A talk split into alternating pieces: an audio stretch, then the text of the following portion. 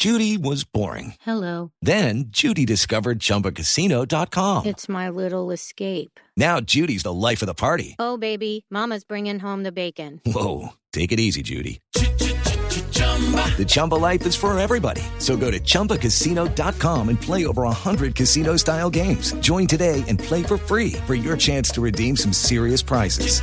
chumba ChumbaCasino.com. No purchase necessary. Void where prohibited by law. 18 plus terms and conditions apply. See website for details.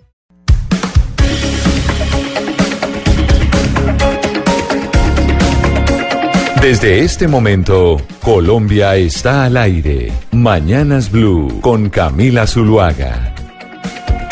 Y continuamos en Mañanas Blue a las 10 de la mañana, 42 minutos, ya 43, acaba de cambiar el reloj, es 30 de noviembre, nos estamos preparando para la Navidad, ya empiezan los alumbrados a estar listos y los colombianos a entrar en modo diciembre, Pombo, porque si hay un país que en modo diciembre esté de fiesta es el nuestro. ¿o Somos, no? sí, somos nosotros. Delicioso. A mí me encanta la Navidad. ¿no? Delicioso. A mí sí me encanta. Yo pensaba que la gente dejaba de trabajar o por lo menos se ponía en modo no trabajo el 16 de diciembre, pero las cosas como que están empezando más temprano. Yo creo que desde el primero de diciembre siempre ha sido, ¿no? Desde que yo tengo como memoria. De pronto los juzgados salen el 19, eh, los peri- no, los periodistas sí es 24-7, Sí, 365 24/7. días, yo no sé. El con- Pero yo desde el primero de diciembre uno empieza el mood Navidad. Mood Navidad, pero hasta el 16 es que hay vacancia judicial, se 19. termina el Congreso, Sí. etcétera, etcétera. Sí. Pero como estamos de Navidad, empieza el fin de semana en donde arranca uno de los meses más lindos del año para muchos. Vamos a ver cómo están las ferias y fiestas y cómo reciben en las diferentes regiones de Colombia este mes tan maravilloso. Y por eso nos vamos al Caribe colombiano. El Caribe está al aire. Don Oscar, buenos días y usted empiécenos a enfiestar de una vez y díganos en el Caribe cómo se recibe diciembre. Muy buenos días, Camila. Un abrazo especial. Oiga eso. Oiga esa canción.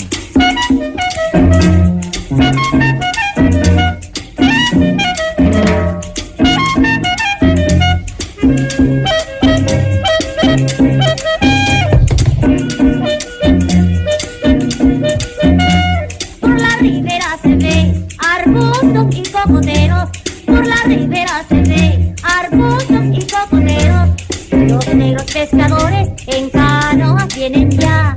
Como Y esto es como ustedes reciben el mes de diciembre, don Oscar. Pero por favor, nadie se queda sentado cuando escucha las cuatro fiestas. Esta canción se llama Las cuatro, las cuatro fiestas del maestro Adolfo Echeverría.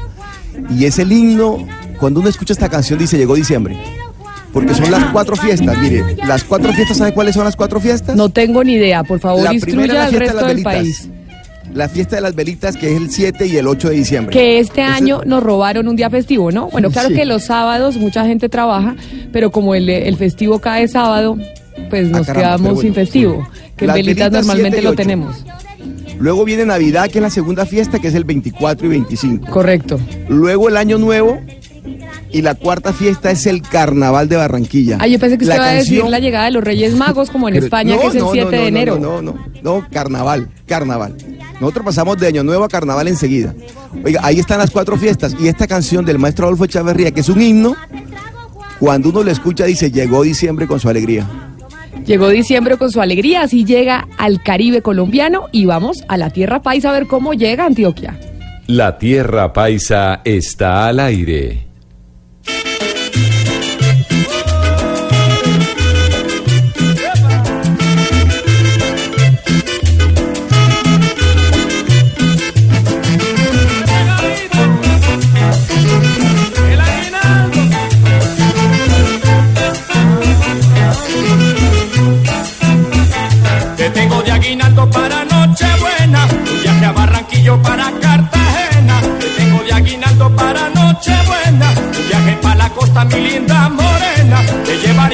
Bueno, y Ana Cristina, así es como reciben en la tierra paisa la Navidad. Sí, Camila, muy buenos días y muy buenos días a todos los oyentes en toda Colombia. Esta canción es de Loco Quintero, que pues el Loco Quintero y, Aycarri, Rodolfo Aycarri siempre están en las Navidades, en las fiestas de Navidad. Entonces esto, digamos, en el ambiente fiestero es como lo que más se oye. Pero yo le digo, Camila, yo prefiero pandereta y maraca. O sea, yo, yo me quedo con el burrito sabanero y con lo que se canta con los niños, porque la Navidad es de los niños. Claro, pero como eso empieza el 16 de diciembre, ¿no? El 16 de diciembre es donde empieza uno Sí. con la pandereta y la maraca. No, la aquí, novena. aquí el día de las velitas, el día de las velitas ya estamos todos boleando pandereta y maraca, pero claro. Bueno, y vamos a seguir con este recorrido musical a ver cómo recibe Colombia la Navidad. Nos vamos para el Valle, la región pacífica colombiana. El Pacífico está al aire. Te tengo de regalo para el año nuevo. Llevarte a Santa Marta para el rodaje. ¿Y usted recibe el Pacífico, recibe don Hugo Mario con la misma música que recibe Medellín? ¿O con No, qué señora. música recibe usted? Acá los del máster se me están enredando y quedando colgados. Yo- entonces, ¿Qué fue lo que pasó allá? A ver, porque hagamos una cosa, repitamos, volvamos a empezar. 10 de la mañana, 47 minutos, volvemos a meter la presentación del Pacífico. El Pacífico está al aire.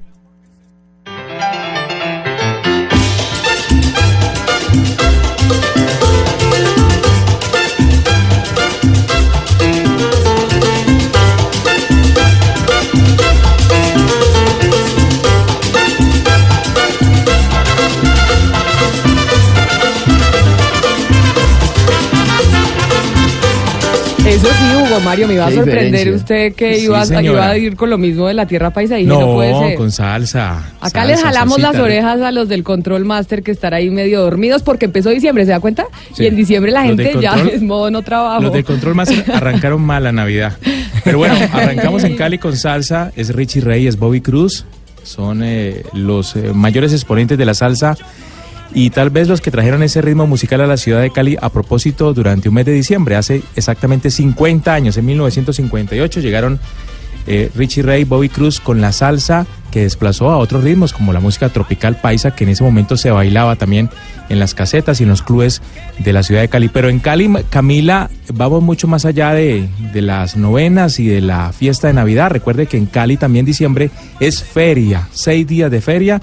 Ya estamos en modo feria, ya huele a natilla, huele a buñuelo, huele a hojaldra y huele a mucha salsa, Camila, porque los caleños nos preparamos para la versión 61 de la feria que comienza el 25 con el desfile de las escuelas de salsa, que aquí se llama el Salsódromo.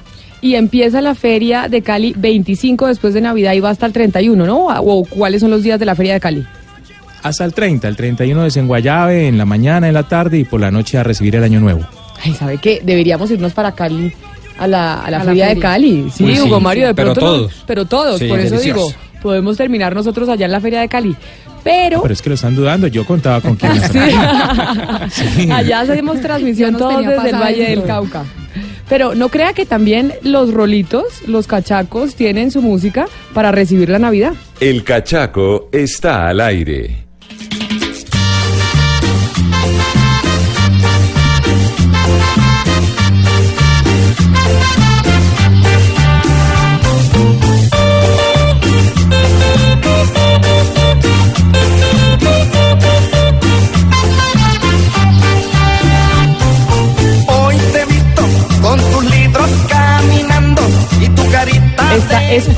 Es una cancionzota. Lo felicito, señor Pombo, por haber traído esta canción de Navidad hoy a la mesa. a mí y al equipo de producción quienes me han ayudado enormemente, yo lo reconozco. Esta es una canción originariamente peruana del Combo Palacio, es una canción de hace ya algún tiempo, la cantó inicialmente Raúl Serrano, pero digámoslo así, y por lo que me enseñan los de producción, Adolfo eh, Aicardi, eh, con, con Rodolfo Aicardi, Rodolfo, perdón, sí, sí, señor, sí. Rodolfo Aicardi, eh, la puso famosísima.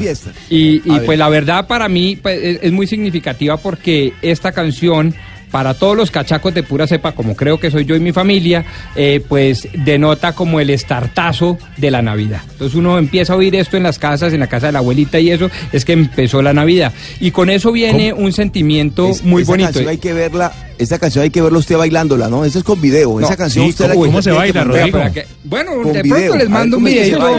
uno nunca sabe, sería viral ahora que llaman esa cosa. Mire, yo les digo una cosa, a mí Yo me no encanta bailar esa bailo muy mal, pero me encanta bailar y no Eso me es da oso. brincadito, Rodrigo. ¿Ah? Eso es brincadito y es bueno bailarlo con una tía. No, no, Con, el brazo izquierdo moviéndose para arriba y para abajo, ¿sí o qué? Ese es el bailado cachaco. Hasta las 6 de la mañana.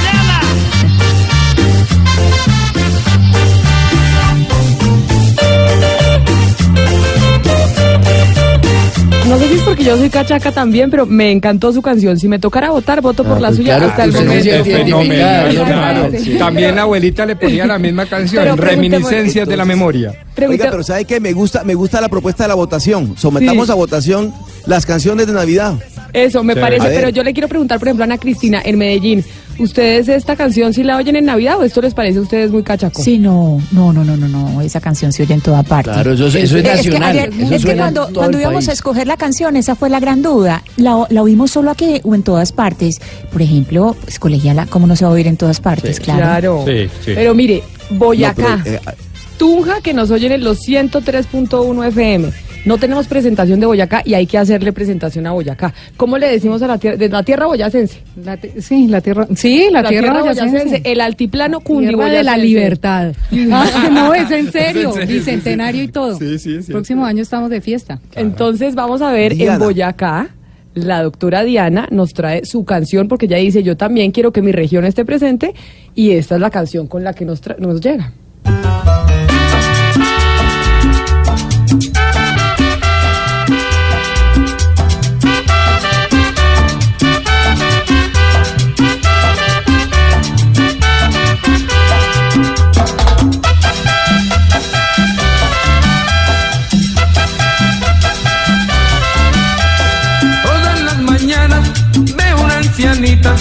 Muy desesperada preguntando por su hijo, pero ella no sabe que fue. Y esta tonada musical de Tonada. Diana Mejida de Boyacá, desde el altiplano culdiboyacense, ¿es de quién? Bueno, eso es Pastor López. Pastor, Pastor López, el ausente. El ausente. En Boyacá se oye mucho Pastor López. Esta es representativa de la fiesta. Ahí estamos oyendo a las regiones, cómo recibe cada uno la Navidad, pero Ana Cristina tiene razón. Y es que muchas de las canciones se oyen todas en el territorio nacional. ¿Usted tenía un dato curioso, don Eh, no, eh, por cortesía de Ana Cristina Restrepo Más Paisa no puede ser, me mandó un datazo. Ustedes sabían que en el siglo XIX quienes inventaron la tutaina, tuturumainá y los villancicos y eso fue precisamente una monja colombiana y además bogotanísima, hija de don. José María Samper. Yo no tenía ni idea. Tía de Pombo.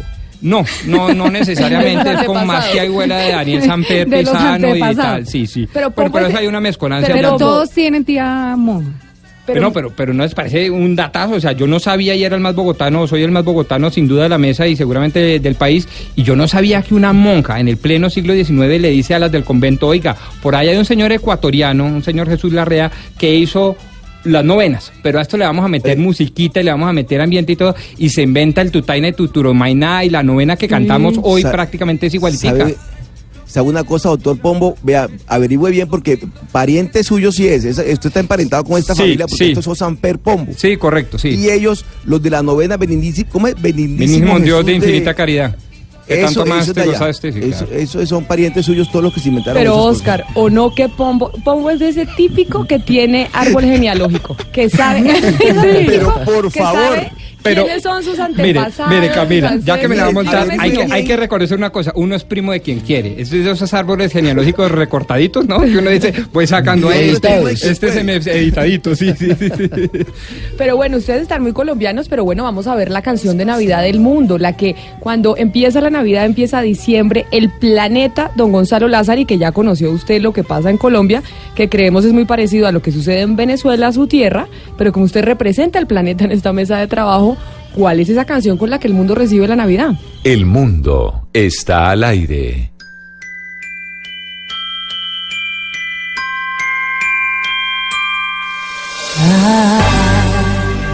Don't want a lot for Christmas.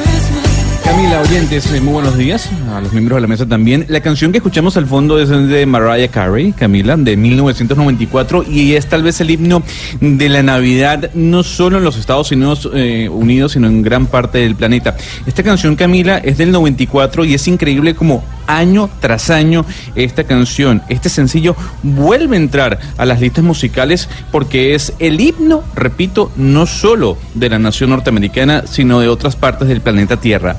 All I Want for Christmas is You.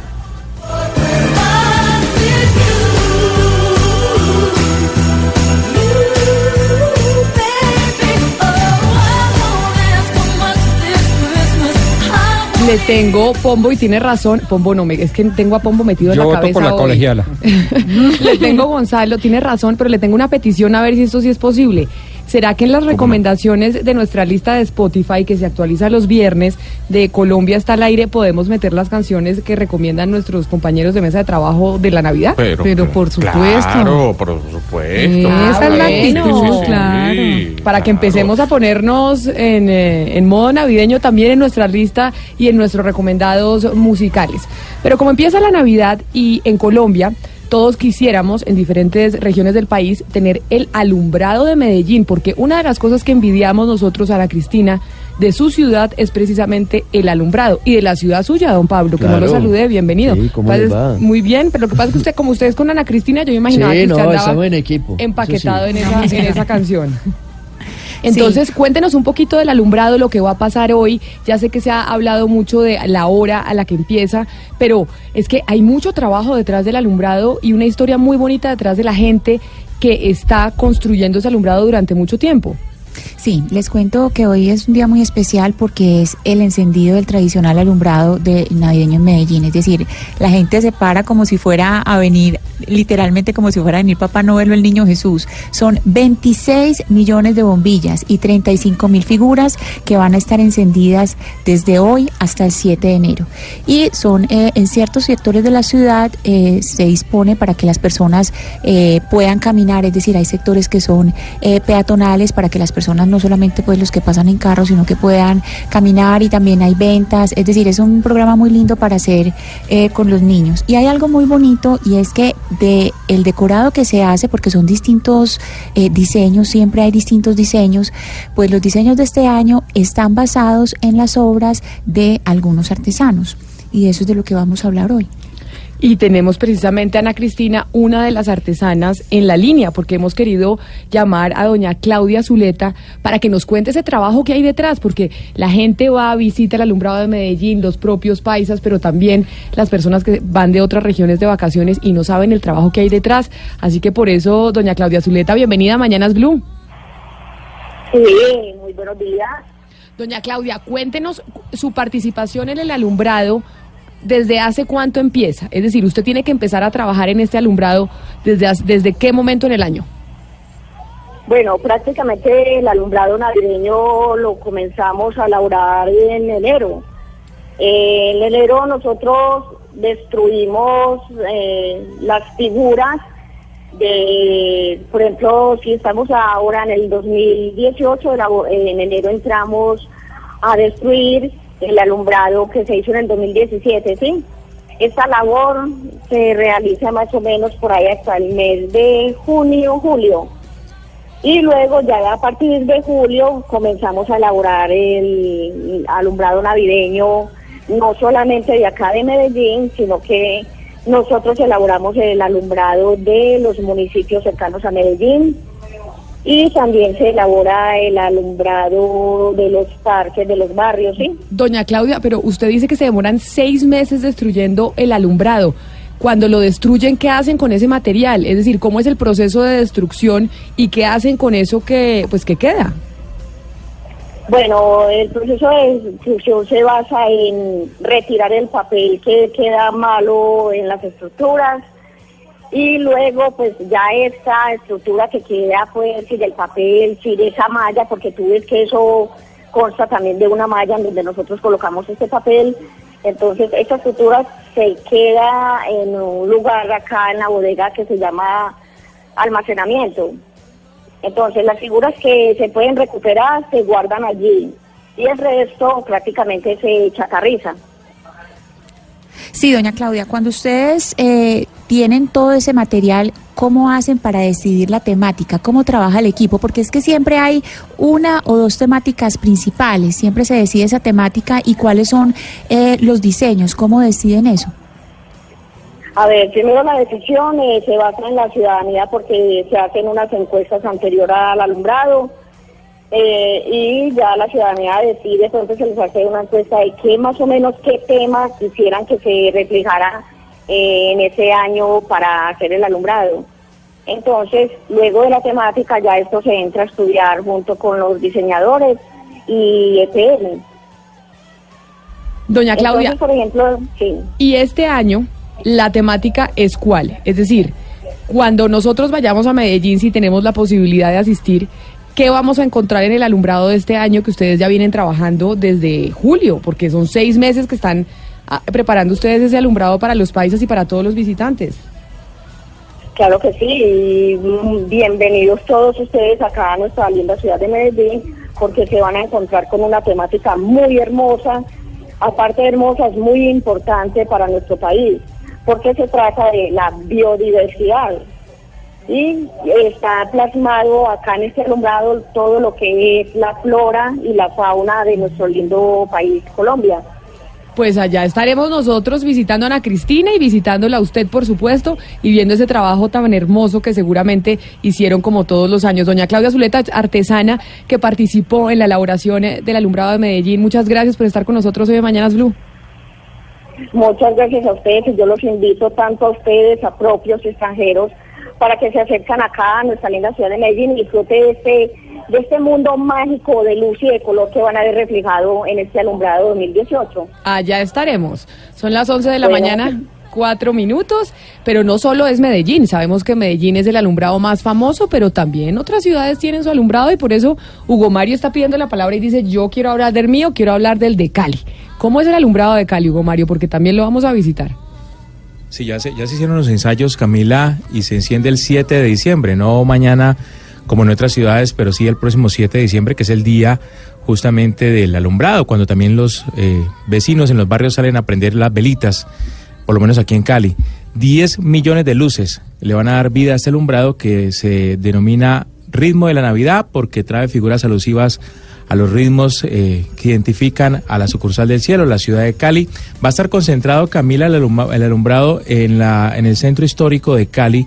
La, la mayor parte de las luces van a estar allí en el bulevar de la Avenida Colombia, pero también se va a iluminar la Plaza de Caicedo, que es, digamos, el parque central de la ciudad, la colina de San Antonio, un barrio también muy tradicional de casas coloniales. Va a estar iluminada la iglesia de la Ermita, la Avenida Sexta, la calle Quinta, pero básicamente el alumbrado va a ser, eh, eh, va a tener su principal atractivo en el bulevar de la Avenida Colombia a partir del 7 de diciembre y hasta el 7 de enero, Camila. Bueno, y entonces allá también estaremos. Y en Barranquilla, don Oscar, Barranquilla, Cartagena, Santa Marta, ¿tienen alumbrado o no así tan elaborado como Medellín y Cali? No, por, por favor, claro que sí, Camila. Mire, a partir de mañana, primero de diciembre, en la- a las cinco y media de la tarde, se inaugura el alumbrado navideño en Barranquilla. Van a ser 15 kilómetros de vías decoradas con luces navideñas. Seis zonas de la ciudad van a estar dedicadas exclusivamente al tema y son cerca de 200 mil bombillos, bombillas LED. Y le cuento lo siguiente, vean, hay dos, este año hay dos sitios atractivos eh, muy buenos, que son el Gran Malecón, el Gran Malecón del Río. Oiga, ¿sabe que me han eh, dicho? Yo no he ido, no he ido al malecón hace, bastante tiempo, no voy a Barranquilla, pero sí me han dicho que está espectacular. Sí. Que es Está esos- espectacular. Que hay que ir Y a este Barranquilla e ir al Gran Malecón. al Gran Malecón. Y este año va a estar iluminado en Navidad a partir de mañana. Vea, es un, un espectáculo maravilloso, lo voy a contar por qué. Porque se ve el río Magdalena en toda su majestuosidad iluminado. Es una Uy, cosa espectacular. El Gran Malecón. Y el otro sitio de atractivo de este año es la Ventana al Mundo, que eh, bueno, es- ese monumento extraordinario que, este año inauguramos aquí en Barranquilla, que está en un sitio estratégico de la ciudad. De tal manera que esos dos lugares se van a convertir ahora en diciembre en uno de los lugares predilectos de los barranquilleros para visitar. Igual en toda la región caribe, ¿no? No solamente Barranquilla, Santa Marta, Cartagena, Cincelejo, Montería, todas las, todas las ciudades de la, de la región caribe van a tener su alumbrado navideño. Bueno, ya sabe la gente que está empezando a planear sus vacaciones de diciembre. Hay muchas regiones lindas por conocer y alumbrados que están preparando las administraciones locales. A esta hora saludamos a Caracol Internacional, que empieza a transmitir la emisión de Mañanas Blue y que nos pueden ver a través de los cable operadores. Caracol Internacional, así que salude Pombo a la cámara. Doña Diana, y en Boyacá los alumbrados. Ay, en Boyacá sí es, Boyacá es una fiesta completa, porque Boyacá los 123 municipios le apuestan a iluminarse todos como un pesebre. Entonces eso empezó hace ya bastantes años, pero ahorita ya es una locura. O sea, ya todos se reparten por provincias eh, y se iluminan absolutamente todos. Y eh, uno llega al parque, come rico, la pasa bueno, desde el puente de Boyacá hasta el norte pues de Boyacá. Y el alumbrado hoy se enciende en el pantano de Vargas y Ah. a partir del, del 7 de diciembre se enciende el puente de Boyacá y, eh, y los demás municipios. Boyacá. Así que invitadísimos todos. Allá estaremos. Y doctor Pombo, ¿usted tiene información del alumbrado de Bogotá? Pues no mucha, pero tengo una, tengo una, pero que viene de hace años inclusive, y es que Bogotá se la jugó por el alumbrado local. Incluso se empezaron a generar unos premios motivados por la administración distrital eh, para que los barrios empiecen a entrar en la cultura del alumbrado. Entonces, digamos, el distrito se encarga de los grandes parques de la Plaza de Bolívar, de los grandes ejes, el Puente Venecia, la 30, la Boyacá, pero los barrios han tenido una cultura que era muy impropia de Bogotá. Y, y me parece que eso es lo de resaltar. De, yo no sé, estamos hablando de hace 23 años para acá, han venido con esa cultura de meterse en festejar la Navidad, de premiar a los barrios y hemos mejorado notablemente. Hoy en día Bogotá yo creo que es un Y hay digno- concursos de Sí, hay barrios, hay eso. concursos para ver Y cuál es el barrio mejor alumbrado. Y, y- y eso era muy impropio, repito, en los 80 no era así. En los 90 era tímidamente así y a partir de los 2000 empezaron fuertemente con esa, eh, empezamos fuertemente con esa cultura y a mí me gusta mucho. Y, y pues eso genera, digamos, un contrapeso porque se piensa que Bogotá en diciembre y enero es un desierto desolado y solo, hambruno, y no, para nada. Bogotá hoy en día sigue siendo una ciudad no solo turística, comercial, económica, sino turística de recreación. Bueno, y Bogotá, ya para terminar, porque hay que ponerse a trabajar, ¿no? Sí, sí. Estamos nosotros de, de fiesta. Pero Bogotá el se- alumbrado. Sí, se enciende el 4 de diciembre oficialmente. El 4 de diciembre, Plaza de Bolívar, Parque Simón Bolívar, todo. Se enciende el 4. El 4 de diciembre se enciende la Navidad en Bogotá. Nosotros ya estamos preparándonos para este fin de semana en donde empieza diciembre, pero es momento también de conocer noticias. Pero antes de ir con noticias internacionales, Gonzalo, sigamos en modo navideño y tengamos las noticias, pero con el playlist que nos trae usted para hoy.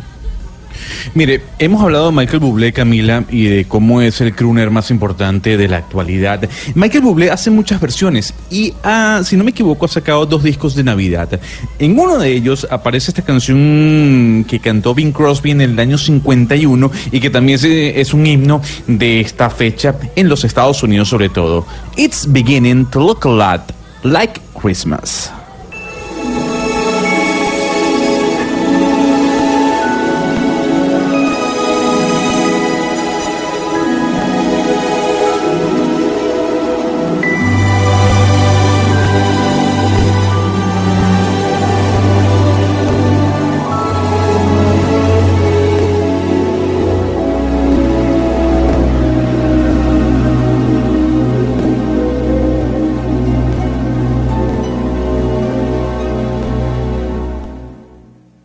It's beginning to look a lot like Christmas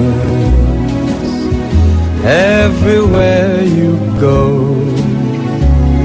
Take a look at the five and ten.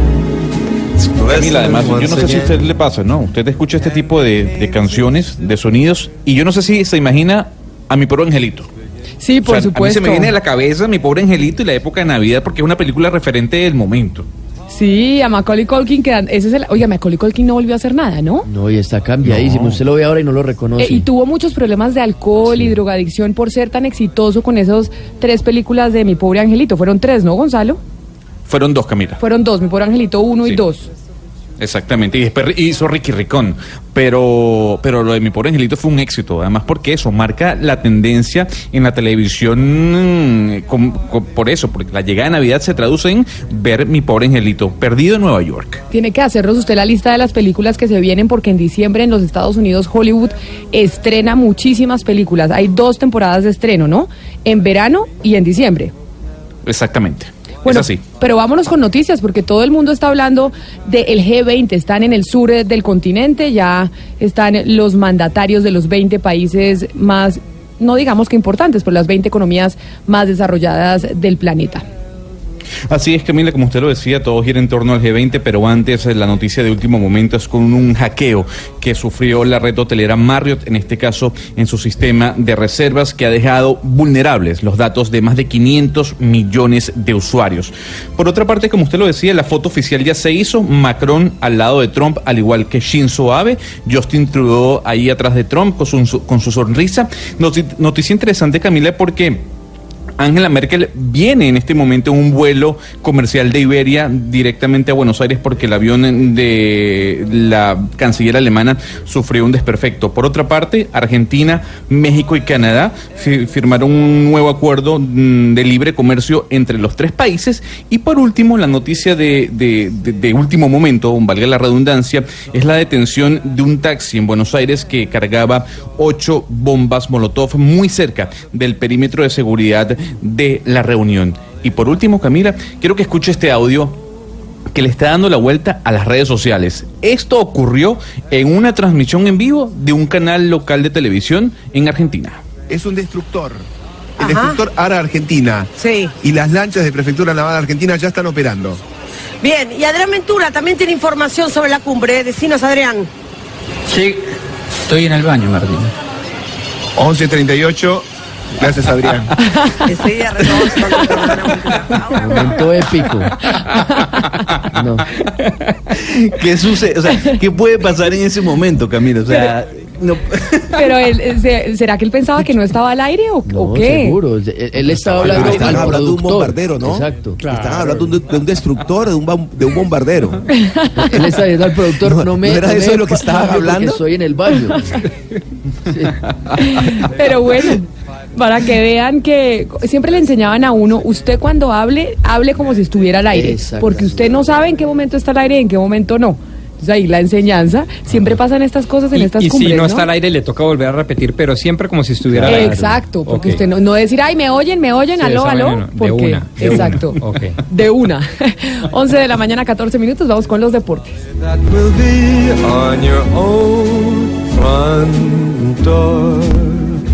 Pair of hop-along boots and a pistol that shoots is the wish of Barney and Ben.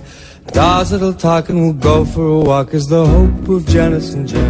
Para practicantes y aficionados, profesionales y fanáticos, los deportes en Mañanas Blue. Vamos con los deportes, don Pablo Ríos, 11 de la mañana, 15 minutos, pero antes quiero saludar a don Andrés Felipe Tobón, secretario de Seguridad y Convivencia de Medellín. Secretario Tobón, bienvenido a Mañanas Blue. Muy buenos días, un placer estar siempre aquí con ustedes, por supuesto, Camila.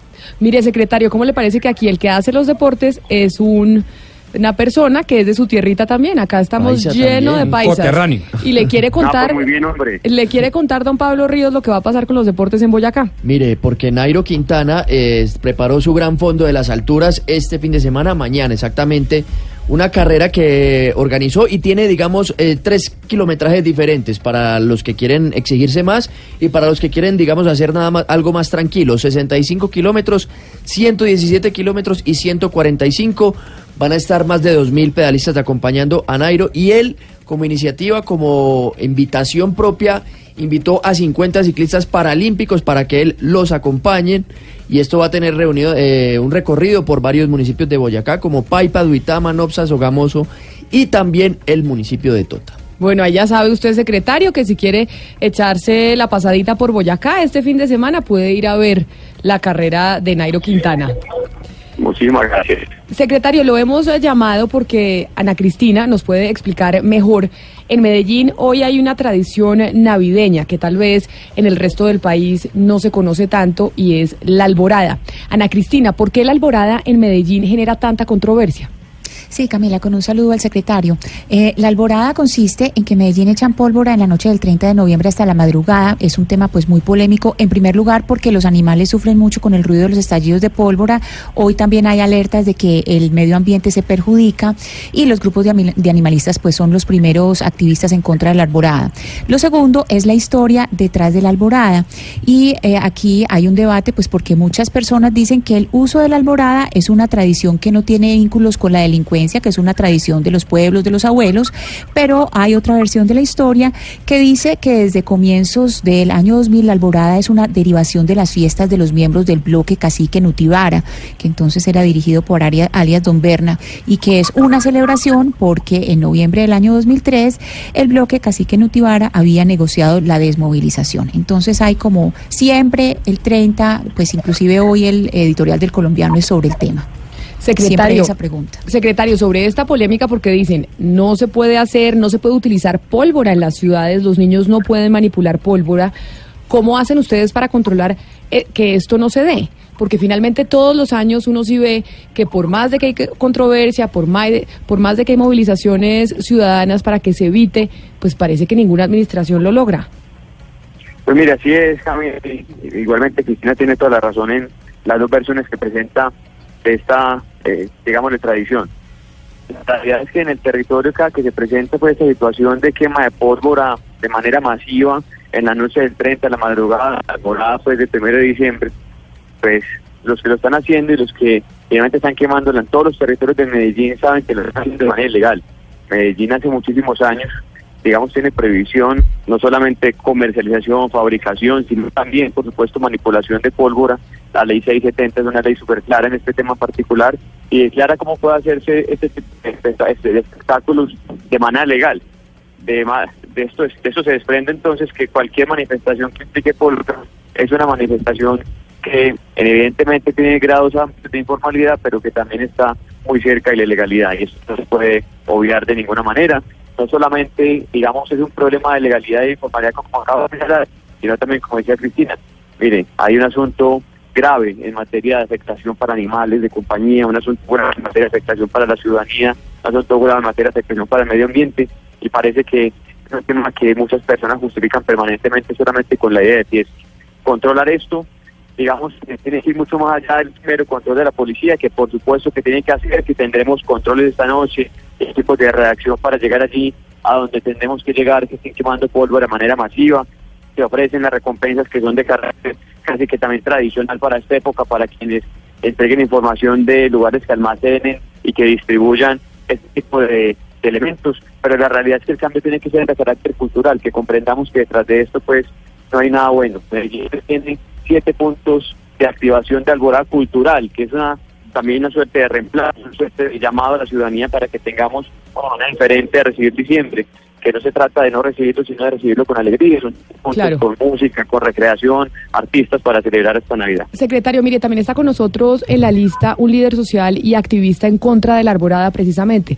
Es el señor eh, Sergio Restrepo. Señor Restrepo, bienvenido a Mañanas Blue.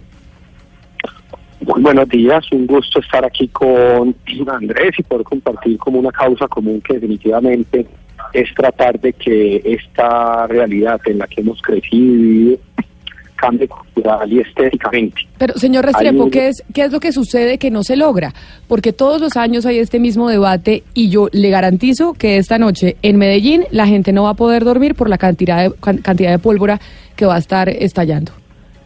Bueno, me da tristeza reconocer que tu premonición probablemente va a ser cierta y que mañana despertaremos con los nidos vacíos, con los huevos abandonados, con la, el aire más contaminado, probablemente con muchos niños hospitalizados y los perros probablemente eh, igual que los gatos confundidos y sin saber qué hacer.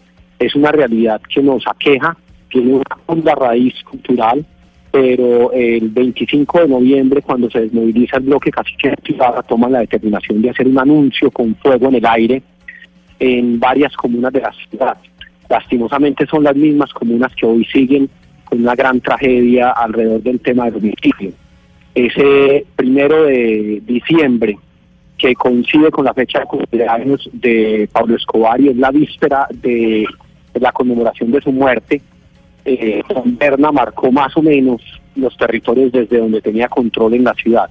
Y la gente se despertó aterrada, asustadísima, pensando y confundiendo los sonidos de la pólvora con disparos y creyendo que había una toma. Ese momento marcó un punto de inflexión en la cultura en la tradición y los que vivimos en la ciudad y estuvimos en ese momento y hemos estado año tras año acá, sabemos que desde ese día hasta hoy se conmemora la, la memoria de la alborada con una ruidosa y horrible tradición que es la pólvora. Es, eh, el secretario eh, nos podría comentar un poco sobre un evento eh, que ocurrió hace un par de semanas en Medellín. Inclusive no no quiere no quiero decir que circuló en, redes sociales, porque es que no solamente circuló en redes sociales, sino que fue eh, mostrado por el periódico El Colombiano, en la web del periódico El Colombiano, y era una celebración llena de pólvora afuera de la cárcel del Pedregal. Era la celebración del cumpleaños de uno de los delincuentes que que está recluso en esa cárcel. Entonces, pues la gente, la ciudadanía se pregunta si esto pasa al frente de una cárcel donde está la autoridad, donde se supone que está la vigilancia, eh, en un lugar donde pues se supone que está prohibida la pólvora, pues ¿qué podemos esperar esta noche? Pues sí, muy triste. Este caso que eh, aparentemente estaría vinculado porque claramente solamente tenemos la referencia del video, no es un asunto que eh, está manifestado, se haya comunicado de manera contundente para tener la claridad, pero todo parece indicar que si se trataba la celebración del cumpleaños de alguien del Chivo, quien se encuentra recluido en Pedregal. Lastimosamente, ya lo decía Sergio, hay una relación directa, es un asunto que a pesar de que muchas personas quieran ignorar y no presentar y no tener de frente, hay una relación directa entre la criminalidad y este tipo de celebraciones que involucran, por supuesto, el tema de pólvora, no solamente por el modo de hacerlo, sino por el símbolo, por lo que representa, digamos, esta triste tradición de la contracultura mafiosa en Medellín. En efecto, hay unas circunstancias muy complicadas en materia de control para poder controlar realmente una situación y comportamiento masivo como este que requeriríamos tener en cada cuadra y pues realmente no lo tenemos y tampoco tendríamos por qué tenerlo. Es un asunto que tiene que ir mucho más allá y ya lo decía también en serio, tiene que ir allá a la transformación cultural que nos tiene que, digamos, liderar como sociedad. La invitación tiene que ser esa, que comprendamos lo que comprendamos Secretario. realmente lo que hay detrás para poderlo controlar entre todos. Claro que sí, pero ustedes no sienten esto como un reto a la autoridad, porque como usted ya lo ha mencionado, esto viene de la cultura mafiosa y es básicamente todavía bandas ilegales que con, el, con la alborada, con lo que va a pasar esta noche, les dicen a ustedes las autoridades, aquí estamos, aquí nos quedamos y no pueden hacer absolutamente nada para detener lo que nosotros hacemos. Pues es un símbolo que seguramente utilizan ellos, un mensaje que seguramente querrán comunicar. Este tipo de mensajes que comunican permanentemente los criminales, la única respuesta que tiene que tener el Estado es seguir combatiéndolos para garantizar eventualmente, por supuesto, la protección del ciudadano mediante la reducción del daño. Es doloroso como ciudad, es doloroso como autoridades, pero por supuesto que tenemos que seguir adelante en este camino. Aquí yo creo que también tiene que ampliarse un poco más el debate sobre el compromiso metropolitano en este tipo de asuntos. Ciudades como Las Tres y como Caldas no tienen prohibición ninguna este tipo de pueblos que directamente se venden en las calles de estas ciudades. Pues secretario Andrés Felipe Tobón, secretario de Seguridad y Convivencia de Medellín, muchas gracias por estar con nosotros en Mañanas Blue. Esperemos que esta noche, yo lamentablemente creo que el vaticinio mío va a ser acertado y va a haber alborada como todos los años Claro, y va va a estallar pólvora como siempre, pero pues esperamos que, que el reporte de quemados y de gente afectada por esta situación no sea tan alto como en otras oportunidades. Así es, Camila, te lo agradezco mucho. Y lo mismo a don Sergio Restrepo, líder social y activista en contra de la alborada. Gracias por estar aquí en Mañanas Blue. Muchas gracias. Hoy sacaremos nuevamente los paraguas, estaremos cantando y haciendo las coplas para llamar la lluvia, bailaremos lo que sea necesario y pensamos que la lluvia nos puede ayudar a jugar a que esta ciudad cambie. No importa si esta noche nos metemos la mojada, llamemos todos la lluvia para que extinga la alborada. Muchísimas- Numeral, llamo la lluvia para la alborada. Ah, tiene numeral y todo. Gracias, señor Restrepo. Ana Cristina, usted tiene cifras de los quemados en Medellín, porque no es solo el tema de la cultura traqueta, cómo puede ser un desafío a las autoridades y decir aquí estamos y aquí nos quedamos y las autoridades no pueden entrar a donde nosotros estamos, sino lo que puede o lo que significa esto con los niños que terminan en los pabellones de quemados de Medellín. Claro, sí, eh, mire, en el año 2015 en Medellín se quemaron 87 personas, en 2016 fueron 30, en 2017 se quemaron 25. La meta de este año, por supuesto, es cero. Ha habido una disminución del 70% en la cifra de quemados con pólvora en el Valle de Aburrá, pero eh, por supuesto la idea es que por favor no se haga esto y mucho menos al lado de niños. Son las 11 de la mañana, 26 minutos, y aquí queremos escucharlos.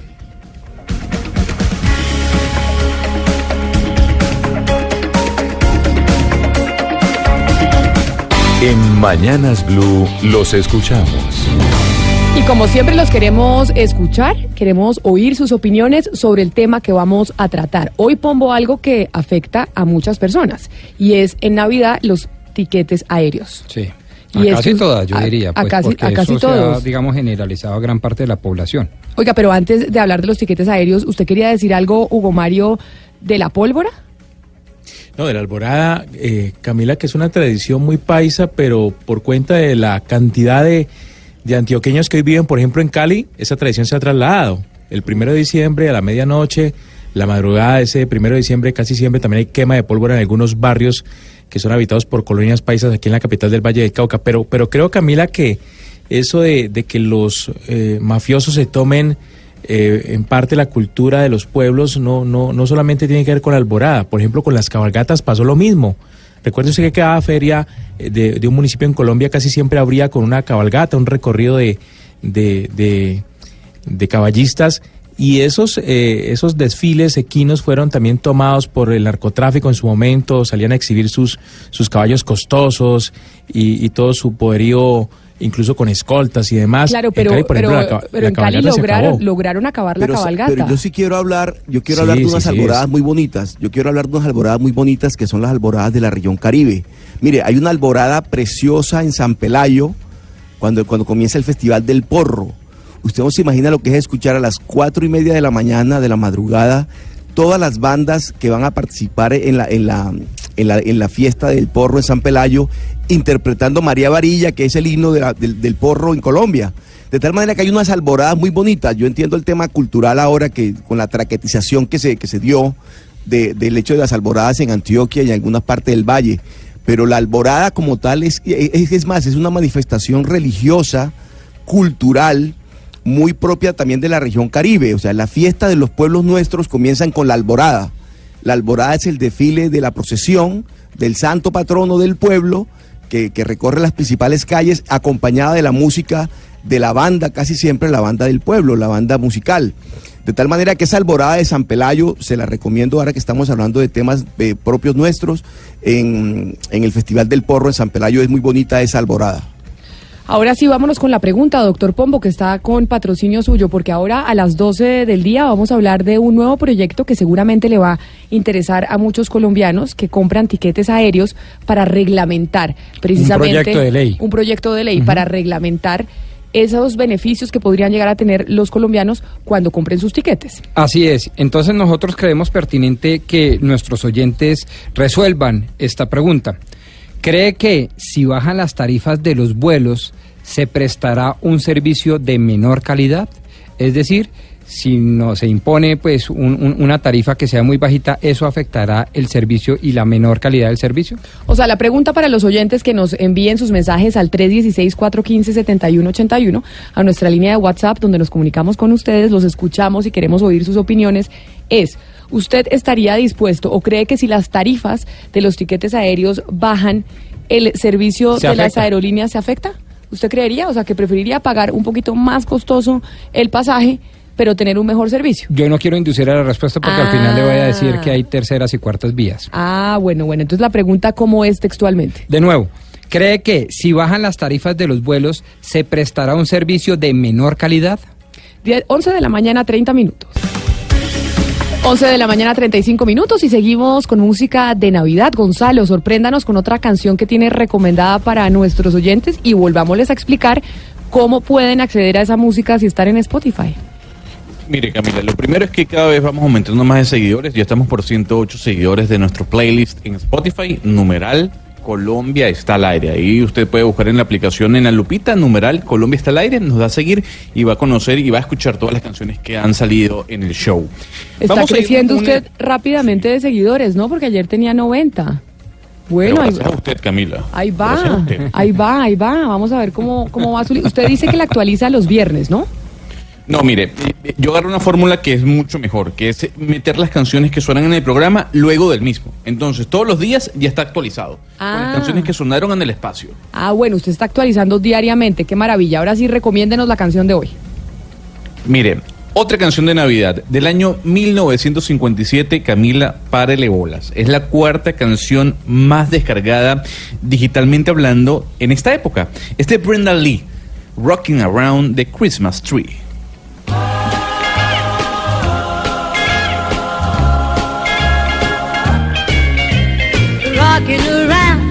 Christmas tree at the Christmas party hop. Mistletoe hung where you can see every couple tries to stop. Rocking around the Christmas tree, let the Christmas spirit ring.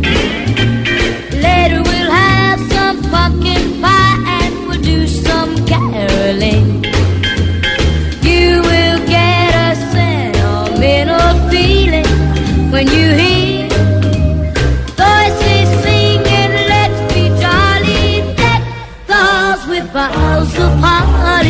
Sí, con estas recomendaciones que usted nos está trayendo, Gonzalo, vamos a empezar a hacer la lista, porque uno siempre cuando tiene las novenas en su casa, cuando tiene reuniones, dice, pero ¿qué pongo? ¿Qué pongo? ¿No pongo? Sí. Y no dice qué música voy a poner. Y buenísimo tener la lista de Gonzalo ahí lista. Pero yo la voy a poner toditica, además uno pone play y quedó toda la noche.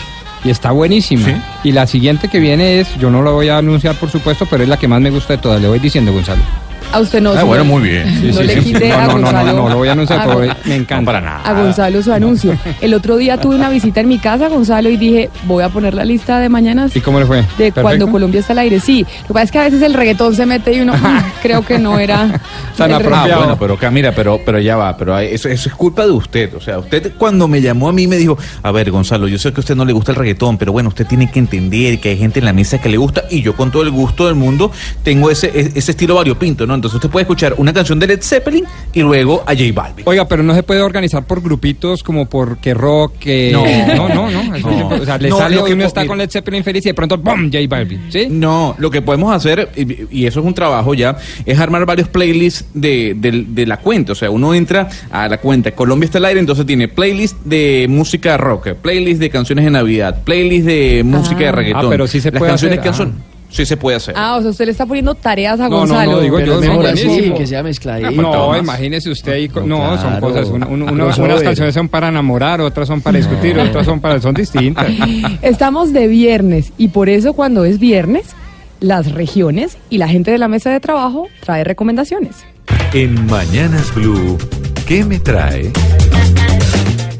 Y Gonzalo nos trae la música. Tráiganos otra canción, Gonzalo, para hacer la ronda de lo que trae cada una de las regiones del país para este fin de semana. Mire, sin duda alguna que Frank Sinatra es eh, de las voces más relevantes dentro de la época de Navidad. ¿Y por qué, Camila? Por canciones como esta, Let It Snow, Let It Snow, Let It Snow.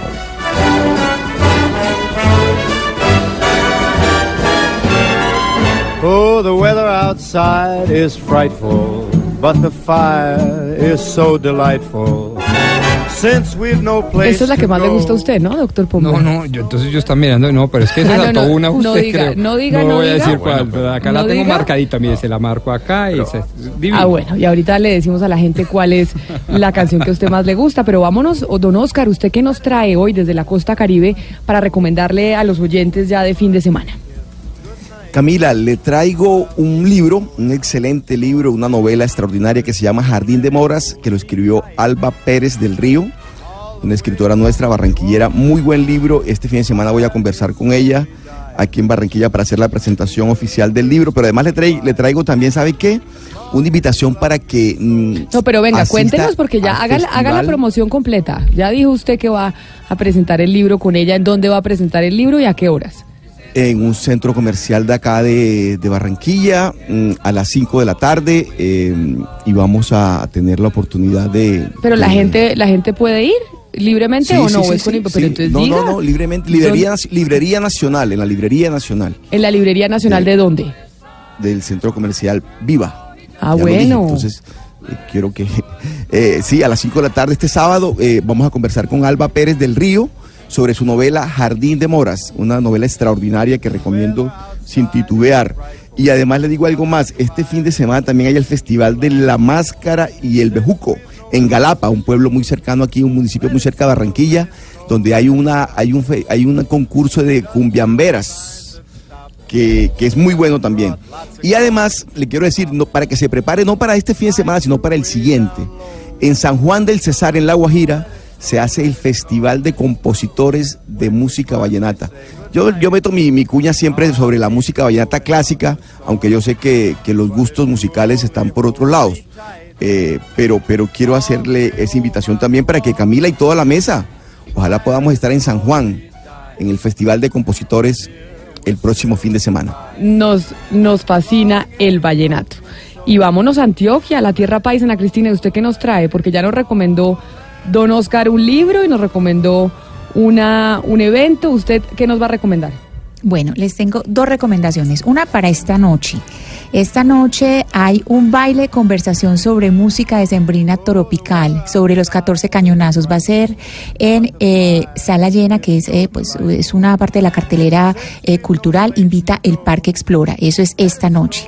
Y lo otro que les voy a recomendar es un libro, es una novela. Es la tercera novela de Sergio Ocampo Madrid. Se llama Es mejor no preguntar. Y la historia lo mejor que se puedan leer. Miren, es la historia de Jacobo y Nicoleta y para no contarles todo es, háganse de cuenta, un Romeo y Julieta por WhatsApp. Una historia completamente Ay, actual, es sí, lo buenísimo. máximo. Repítanos y el nombre sentido del humor. El libro se llama Es mejor no preguntar y además eh, la portada es espectacular porque es como los dos, las dos entraditas de casillitas de WhatsApp. Sí, sí, ¿Y ya se consigue en todas las librerías, Ana Cristina? Sí, sí, sí, sí, ya está en todas las librerías. Es mejor no preguntar de Sergio Ocampo Madrid. Lo voy a leer este fin de semana. Voy a comprarlo el fin de semana. Sí, es muy bueno. Sí, porque con esa Un sentido del humor, se muere uno de la risa. Tiene un sentido del humor buenísimo. Buen plan. Bueno. Y Hugo Mari, ustedes del Valle del Cauca, ¿qué nos trae? Bueno, Camila, pues como para variar, un gran espectáculo esta noche de viernes en Cali. No sé si alguno de ustedes ha tenido la oportunidad de verlo, pero comienza una nueva temporada de Delirio, que es un gran show musical que incluye Es circo, orquesta fantástico. y baile. Gran Mucha salsa, recomendación. por supuesto. Sí, señora. Esta noche se abre la carpa nuevamente para el público caleño, para los turistas. Este es un gran atractivo para los turistas que están por estos días en Cali. Delirio trae una temporada denominada El Chachazá del Diluvio. Es basada en un libro de Medardo Arias. Y tendremos la oportunidad de ver nuevamente allí a 600 artistas en escena. Eso será esta noche de viernes. Y un libro también, Camila, recomendado para quienes gustan de ese tipo de literatura. En el Jardín de la Riqueza, guía práctica, guía práctica para el éxito financiero. Es un libro que básicamente resume cómo los judíos lograron superar las adversidades y hoy son una gran potencia mundial, son de los eh, pueblos más prósperos en el mundo. Eh, Usted lo dijo muy bien, Hugo Mario, para quienes gustan de ese tipo de literatura, porque yo, por ejemplo, no me leería ese libro. No, yo Pero- sí me lo leería, pero sí- fantástico. ¿Dónde se vende? Está buenísimo. No, pero si es ese tipo de... ¿Usted cómo quiere volverse más rico? No, no, no, no, no, no es de superación, no. Vuelva a ser rico de la noche Los 10 son- tips para salir de la pobreza. No, no tienen nada que ver, ¿cierto, Gomario? No, Es cómo sí, sale no, el pueblo judío de la riqueza. Es, es el pueblo, digamos, más de los más eh, eh, poco poblados. Golpeados. Y golpeados, históricamente perseguidos, pero los más ricos, Mm. los más influyentes. Es, es, es, es Sí, claro, fabuloso. claro, tiene mucho de historia, Camila. Claro. No, Ah, bueno, no son, no son los tics para libro. usted convertirse en, en- en rica de la noche a la No, y Medardo Arias es excelente pluma, ¿no? Medardo es muy buena pluma, igual que Sergio Campos, son colegas nuestros además, periodistas eh, que dieron el salto a la literatura. Bueno, me Tanto Bueno, pero, Medardo pero, pero No, Medardo, disculparse, Discúlpese, no. Oscar, discúlpese, sí, sí, sí. Gran recomendación. pero, pero Oscar, no, no, no revuelva Medardo con lo, de- con lo del libro de- del Jardín de, de la Riqueza. Medardo No, no, es no. El, el- el autor del Chachachá del Diluvio, que es eh, la, la, la obra literaria que es la, la, la base de que la que inspiró me show de Delirio que esta noche se los- presenta. no, no, no, no, Hugo Mario, me refiero a los autores que han sido mencionados en la mesa, digo yo. A Medardo Ah, lo sí, conozco, sí, un excelente periodista, muy buen escritor y Es a Sergio columnista, Campo además, también, del El País. nuestro, Claro, columnista claro. del país. Y Sergio también es una excelente pluma. Lo que digo es que dieron el salto del periodismo a la literatura. Y lo hicieron con mucho éxito. Así es. Ay, y doctor. Pombo, ¿usted qué nos trae recomendado? Después Pues de que- darle el pedirle disculpas a, a don Hugo Mario con su recomendación, y más faltaba. Y a los judíos. Y a los- no, no me meta en ese chicharrón. No me meta en ese chicharrón. Hay un librazo que tiene mucho que ver con el tema que vamos a tratar hoy, Camila y queridos oyentes. Se llama El mundo hasta ayer. Es una obra de un geógrafo norteamericano, californiano, que se llama Jared Diamond. Jared Diamond lo que se pregunta es, ¿qué le tenemos nosotros que aprender a las sociedades tradicionales? ¿Qué le tenemos nosotros que aprender a las sociedades indígenas, por ejemplo, a los parenqueros, a los raizales? Y él investiga más de 37 comunidades a lo largo y ancho del planeta y eh, pues saca unas eh, conclusiones fabulosas. Eh, y creo que, repito, cae como anillo al dedo por el tema que vamos a tocar ahora más adelante. Sí, Eh, el mundo hasta ayer, ¿qué le podemos aprender a las sociedades tradicionales? Por ejemplo, por ejemplo, justicia retributiva, que tanto se habla ahora con la justicia especial para la paz y eso, viene de las sociedades tradicionales. Qué maravilla, ¿o Bueno, ¿no? Sí, maravilloso. Buena recomendación, 11 de la mañana, 47 minutos. Es momento de despegarnos porque Medellín, Cali, Barranquilla y Bucaramanga van a tener su información local. Pero a las 12 del día nos volvemos a encontrar en punto porque vamos a hablar de este proyecto de ley que seguramente le interesará a muchos viajeros. La posibilidad de reglamentar la compra de pasajes aéreos y que tenga beneficios para los usuarios. 11 de la mañana, 47 minutos.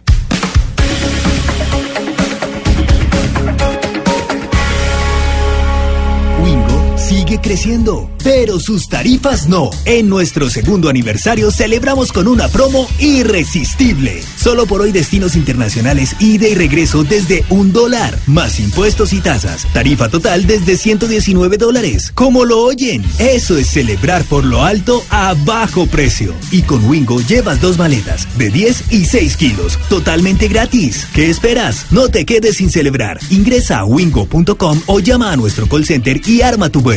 Wingo, así se vuela. Consulta términos y condiciones de esta tarifa en wingo.com. Son 2.600 sillas disponibles en total para esta promoción. Vigilado Superintendencia de Puertos y Transporte.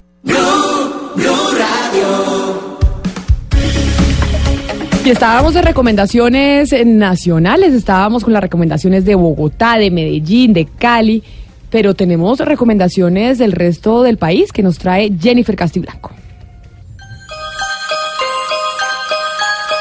Así es, Camila. La temporada navideña inicia oficialmente en Bogotá este domingo 2 de diciembre, con el encendido del árbol navideño de 50 metros de altura que fue instalado en el Parque del Tunal al sur de la capital.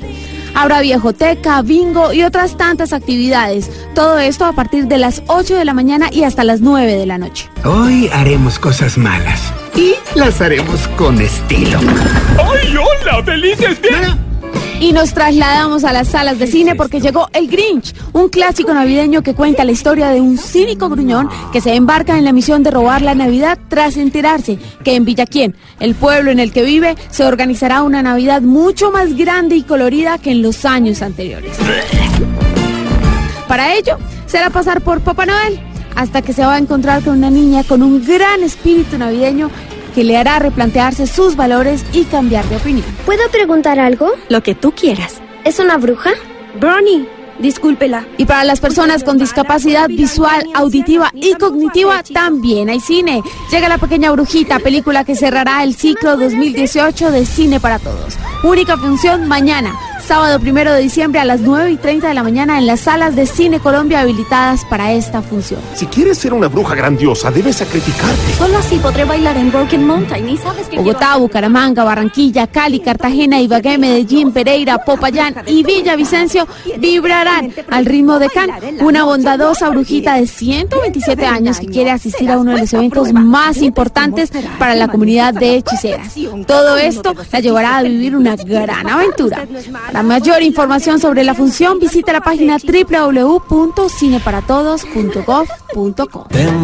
Flores que recojo en el camino. Y para despedirme, llega Megalán, que se llevará a cabo mañana, sábado, primero de diciembre, en el Parque Simón Bolívar, aquí en Bogotá. Fonseca, Gracie, Piso 21, Manuel Turizo, entre otros artistas, pondrán a bailar con sus mejores éxitos a todos los asistentes. Es algo que no se pueden perder. Ya te acostumbraste. La invitación, Camila Oyentes, es a que se programen para este inicio de la temporada de Sembrina con las múltiples actividades que se estarán llevando a cabo aquí en la capital del país. Por eso te pido que te quedes conmigo. Yo te amo tanto y Dios está de testigo. Buenísimas las recomendaciones de doña Jennifer. Ya tiene Pombo ahí usted toda una lista. Sí. Toda una lista de cosas por hacer. Tenemos Tiene un cine. de recomendaciones, sí. un poco de recomendaciones. No nos alcanza el fin de semana para todo lo que nos trajeron nuestros compañeros de la mesa de trabajo y ahora Jennifer con los recomendados del resto del país. Porque Sí. es que en Bucaramanga hay plan, hay planes en Bogotá, hay planes en Villavicencio, en todos lados. Buenísimo, a mí me encanta. Yo estoy que me voy, eh, a- digamos, a la costa por Bucaramanga, que no es muy usual ahora por la carretera central ahí en el Magdalena, y me voy a ir por Bucaramanga porque me encanta esa zona. Y Bucaramanga hay muchos eh, bumangueses que se van para Santa Marta en, eh, en Navidades, ¿no? Sí, y en es un, es un destino, es un destino muy popular. Pero otro de los planes que hay en este momento en Bogotá es con los transportadores de carga que se están alistando para salir a marchar desde la avenida Ciudad de Cali con calle 13. Luis Fernando, ¿qué es lo que va a pasar con esta marcha y qué tan concurrida va a ser?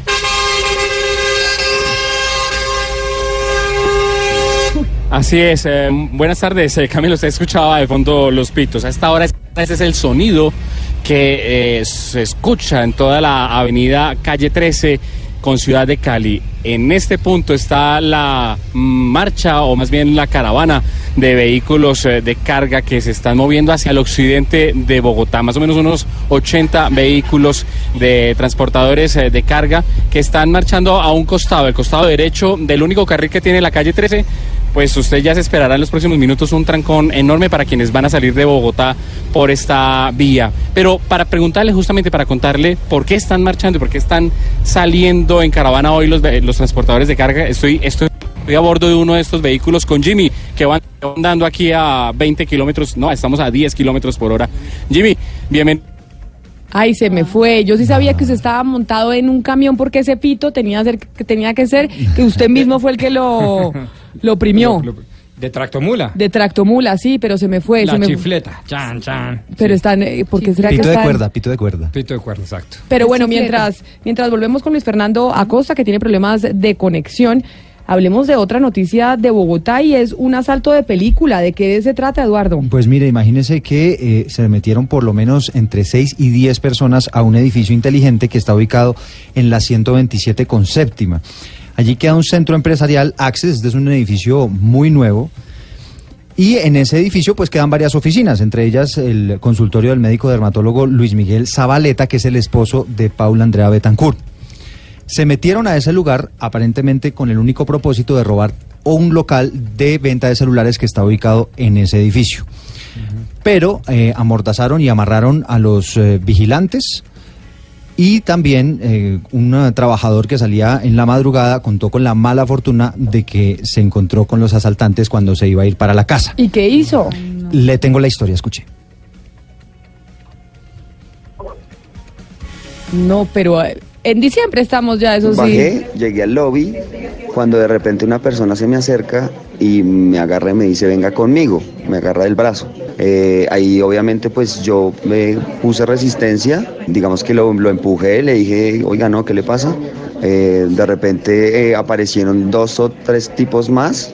Eh, uno de ellos venía armado, me empezaron a dar una golpiza bastante fuerte.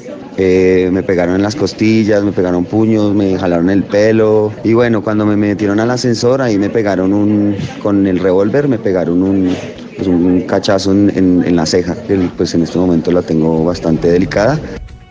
Y al hombre lo o sea, él tenían- por de malas estaban asaltando el edificio, él salió de madrugada para irse a su trabajo o lo que fuera, se los encontró y lo resultaron reventando. Y tiene esa- una particularidad ese edificio, es que usted tiene que bajar al lobby primero y después coger otros ascensores para bajar al, al garaje. Al parqueadero. Al parqueadero. Cuando llegó al lobby fue que se encontró con estas personas que le propinaron una golpiza tremenda en ese punto, después lo amarraron y lo bajaron al sótano. Cuando lo bajan al sótano, lo ponen en un lugar donde estaban también amarrados los vigilantes del edificio. No, pues el peor de los mundos, estaban a merced de los delincuentes.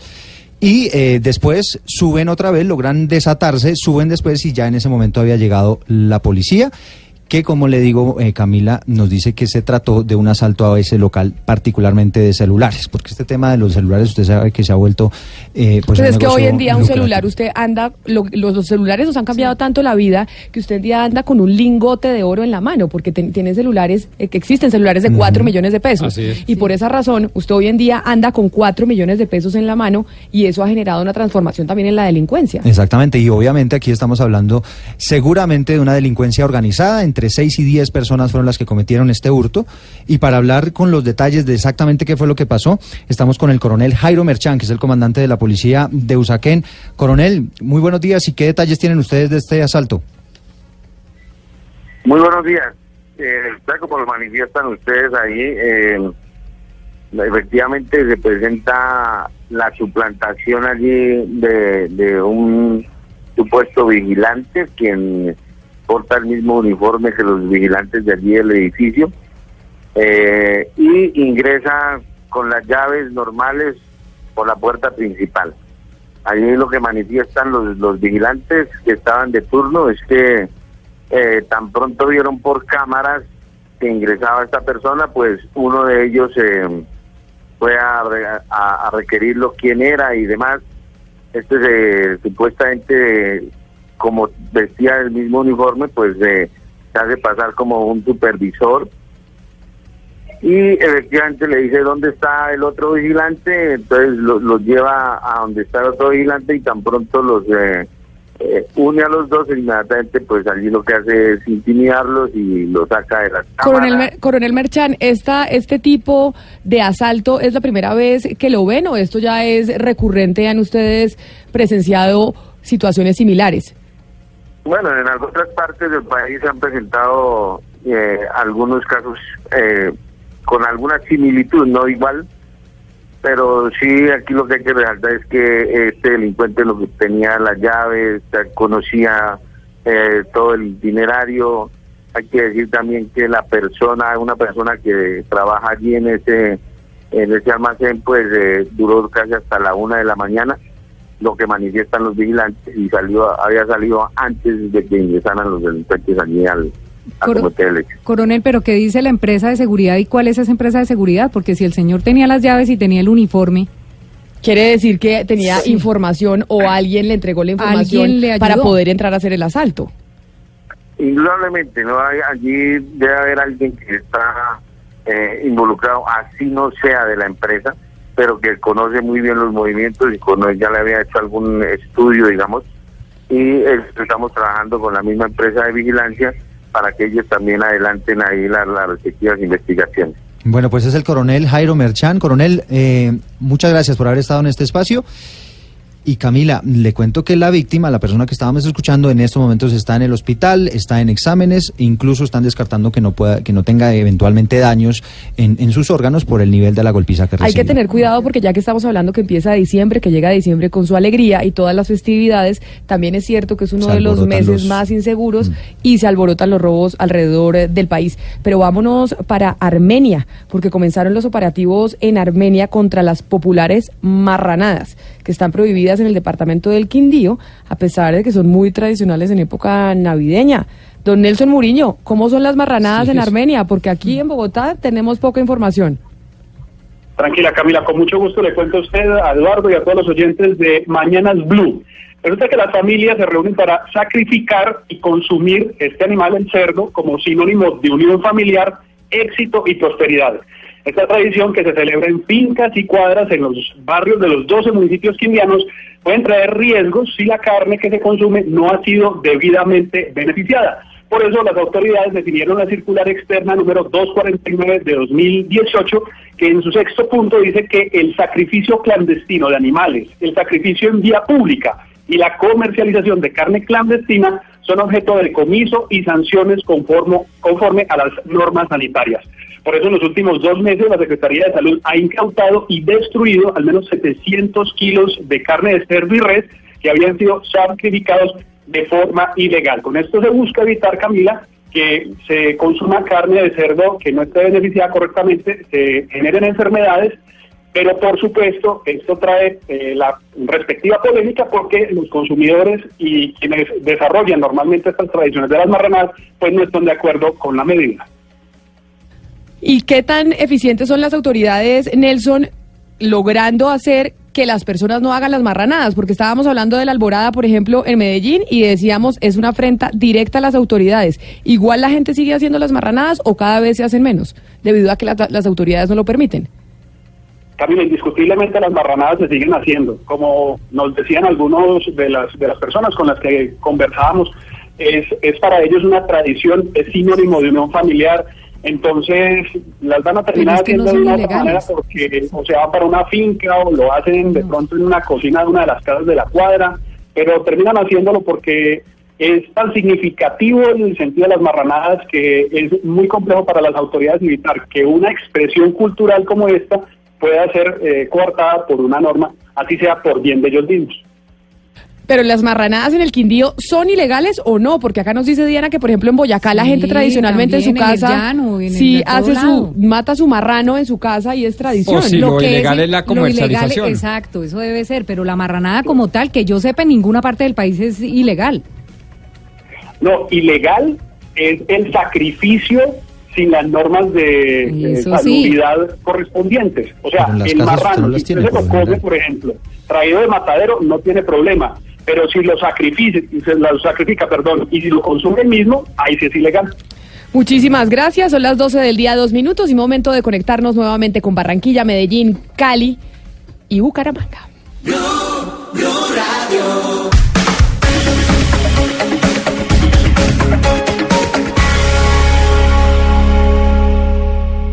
Estás escuchando Blue Radio y bluradio.com.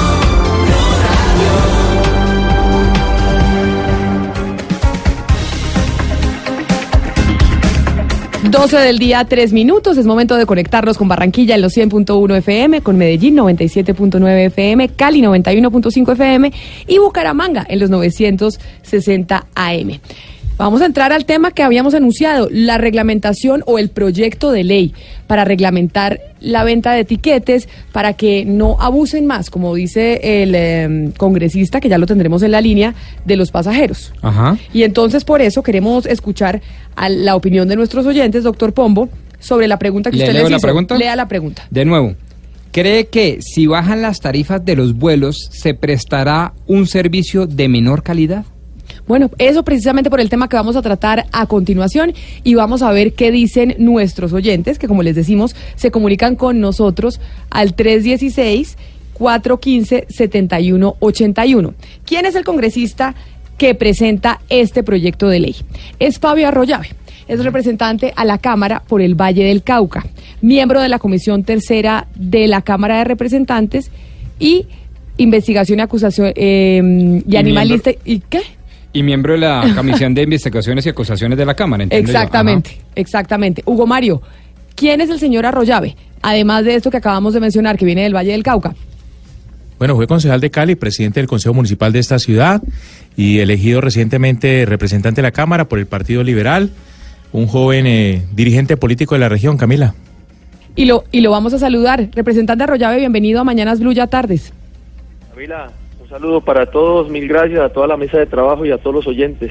Representante, se viene ya la época de Navidad, como lo anunciamos, y ustedes están, o usted particularmente está presentando un proyecto en donde lo que busca es que se reglamente, dígame si estoy bien o mal, que se reglamente los pasajes, la compra de etiquetes y alguna serie de beneficios para los usuarios. Así es, Camila, lo que estamos nosotros buscando con este proyecto de ley número 187 de este año es que se reglamente todo lo que tiene que ver con el tema del transporte aéreo para los usuarios y el consumidor aéreo, como se denomina. Nosotros hoy encontramos que la reglamentación que existe, a pesar de que el director de la Aeronáutica Civil manifiesta lo contrario, es una reglamentación que hoy de alguna manera beneficia a las aerolíneas, a las empresas, pero perjudica a los usuarios es de conocimiento público, como todos lo sabemos, todos los que hemos tenido la oportunidad de ser usuarios del transporte aéreo, que hoy la prestación que se, se, se, da por parte de estas empresas es una prestación deficiente. No tenemos garantía, no tenemos compensación, en las tarifas no tenemos información, en el tema de equipaje vulnera nuestros derechos, no tenemos información real sobre por qué cancelan un vuelo por qué se retrasa. Y por eso nosotros con este proyecto de ley que tiene 45 artículos, que trata cada una de las dificultades que tienen los usuarios en el momento de emprender un viaje, muchos para ellos de turismo, otros para eh, eh, Representante, o empresariales. Pero esta propuesta que ustedes traen, ¿qué diferencia tiene con la, regla- con la reglamentación ya existente? Porque existe una reglamentación en donde uno como pasajero tiene derecho a ciertos beneficios si se cancela un vuelo, si lo dejan esperando más de tantas horas en el aeropuerto, uno a veces le tienen que dar una comida dependiendo de cuántas horas sea el retraso o si se tiene o si usted es de otra parte le tienen que dar un hotel si el, si el avión se retrasa para el día siguiente. ¿Cuál es la diferencia? ¿Qué es lo nuevo del proyecto? Así es, es una diferencia muy grande. Por ejemplo, hoy no hay equilibrio entre la sanción que le colocan a un usuario cuando pierde un vuelo, porque le colocan una multa económico, una multa económica a la sanción que reciben las aerolíneas de alguna manera cuando eh, retrasan un vuelo. Un ejemplo, cuando uno se retrasa un vuelo entre una hora y tres horas, lo retrasa la aerolínea, a uno la única compensación que le dan es un jugo así de manera literal y una llamada de tres minutos.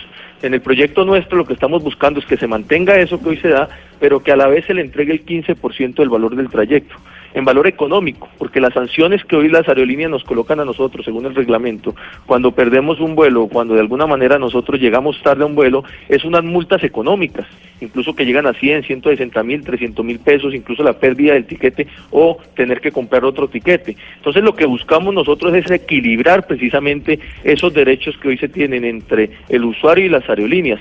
Por otro lado Pero, tenemos... pero por- sí. representante, escúcheme, pero si la responsabilidad no es de la aerolínea, sino, por ejemplo, de las condiciones climáticas, en ese caso, ¿qué pasa? Queda aclarado. Hoy el reglamento, digamos, y así se mantiene, en que una vez se demuestre, porque hoy no tenemos tampoco claridad sobre eso, es importante que todos conozcamos eso.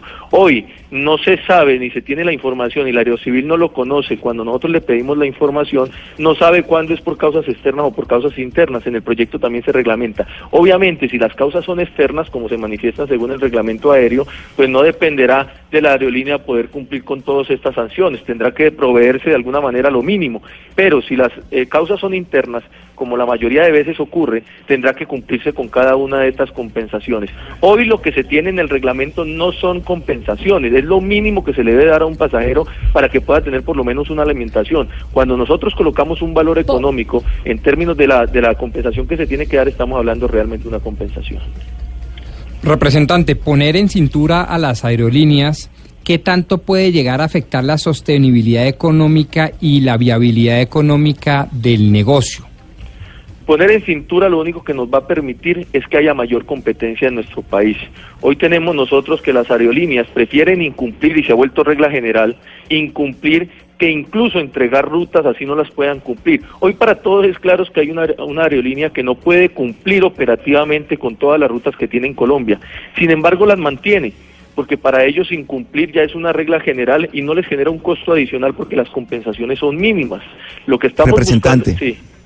Pero mire, el tema, el tema es más que falta de normas y de leyes, es de aplicación de las que existen. Es decir, ¿qué, qué garantizas en su proyecto que no se quede en letra muerta esta otra nueva iniciativa por parte suya de, de- de ayudarle a los, a los usuarios, a, los, a, a quienes tra- eh, viajamos en aviones? Le, en- le voy a dar un ejemplo.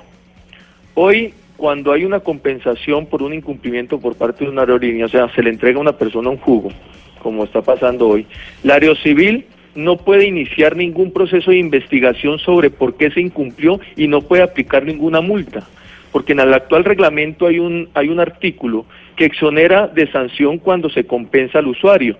Entonces, ¿qué es lo que tenemos hoy? Por ejemplo, entre el mes de septiembre y el mes de junio, una empresa tuvo el 77% de sus vuelos, o sea, 13 mil vuelos, incumplió 77% de los vuelos, casi 9.500 vuelos. Y las multas para todas las empresas en este periodo de tiempo fue de 10 millones de pesos por incumplimiento. ¿Por qué? Porque simplemente al compensar con un jugo, la aerocivil, la aeronáutica civil, no tenía la posibilidad de iniciar un proceso de sanción. Esto también lo estamos cambiando en el proyecto de ley. ¿Qué estamos viendo hoy? De ninguna manera, en esta reglamentación que existe actualmente, ¿sí? De ninguna manera, así las aerolíneas hagan el incumplimiento más grande que puedan hacer, en ningún momento van a ser sancionados.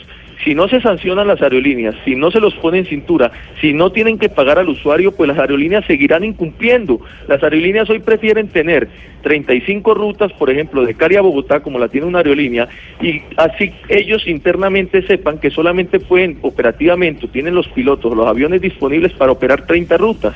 Las otras rutas las mantienen porque ellos juegan con el tiempo de la gente. Incluso llegan muchos momentos en los cuales al no tener la disposición de, de pilotos y al no tener de alguna manera la disposición en temas operativos, lo que hacen es juntar varios vuelos y que la gente espere. ¿Por qué? Porque no hay ninguna sanción, porque la aeronáutica civil no investiga. Representante, pero, pero hay varias prácticas que son, es muy atractivo cuando uno lee un proyecto, digamos, asociado a los precios. Claro, a uno, uno, ¿quién quiere pagar un, un vuelo caro?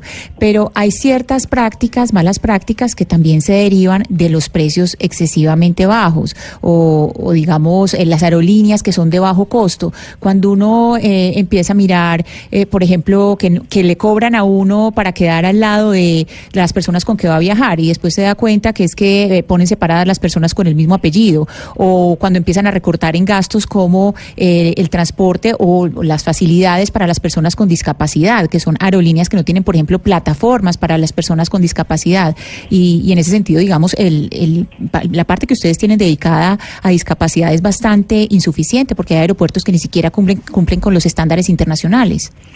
Sí, así es. O sea, hoy tenemos nosotros, este proyecto va de menos a más y de lo más importante quizás a detalles muy pequeños, el tema de discapacidad, pero hay otros elementos, hay elementos dentro del proyecto y yo lo quiero manifestar porque este es un proyecto completo en su totalidad. Estamos buscando centros de atención en los aeropuertos que hoy no lo existen para los usuarios. Estamos colocando nosotros de alguna manera en términos de tarifa, no estamos limitando la tarifa, que eso es un tema que debe quedar claro. Lo que estamos haciendo es que por lo menos la aeronáutica civil tenga la información de por qué se aumentó un precio en el 200%. Cuando yo le pregunto en derecho de petición al aerocivil que me manifieste cuál ha sido el aumento de las tarifas en los últimos 10 años, la respuesta fue que ellos no tienen esa información. O sea, hoy, en términos de tarifa, hoy en términos de compensación, hoy en términos de incumplimiento, la realidad en Colombia es que las aerolíneas hacen lo que quieren, porque no tienen de alguna manera una entidad que primero haga cumplir las mínimas normas que hay hoy y segundo, si esta entidad quiere actuar, tiene limitación como el caso de la exoneración que hablé anteriormente. Este es un proyecto que en términos de equipaje, por ejemplo, busca decirles a las aerolíneas que por qué cuando uno paga un tiquete donde viene incluido el, equipaje y uno quiere llevar, por ejemplo, su cicla, que es el único equipaje que quiere tener un deportista, le cobran adicionalmente porque se manifiesta que es un equipaje sobredimensionado. Lo mismo pasa en términos de las mascotas. Y así vamos viendo cada uno de los elementos que tiene este proyecto de ley, ¿sí? que de alguna manera lo que busca es reglamentar de una manera más fuerte lo que se tiene hoy, pero incluir otros aspectos que no se encuentran en el reglamento eh, que, que, hoy eh, de alguna manera fija el tema del transporte aéreo. Y lo que encontramos con todo esto es que necesitamos una autoridad, por ejemplo, hoy el tema de los usuarios está en mano de la aeronáutica civil, de la protección de los usuarios. La aeronáutica no tiene por qué estar de alguna manera en, dentro de su objeto, no está atender a los usuarios. Por eso queremos trasladar en este proyecto de ley a la Superintendencia de Industria y Comercio que sean los que atiendan a los usuarios y puedan revisar el incumplimiento por parte de las aerolíneas. Representante, pero también queremos conocer la, la, voz y la visión de las aerolíneas, porque obviamente este proyecto, como le decían a Cristina, pues para los usuarios suena fantástico y maravilloso, pero esto, ¿qué, ta, qué tan factible es que se logre y que sea financieramente posible para las aerolíneas? Por esa razón nos acompaña Andrés Uribe, quien es el gerente para Colombia de IATA y además también es el representante de ATAC. Señor Uribe, bienvenido a Mañanas Blue, ya tardes. Muchas gracias. Conocía, me imagino yo, usted de este proyecto. Esas reglamentaciones que está planteando el representante, que para los usuarios suenan bastante benéficas, ¿realmente qué tan factible es para las aerolíneas para que sean financieramente pues operativas?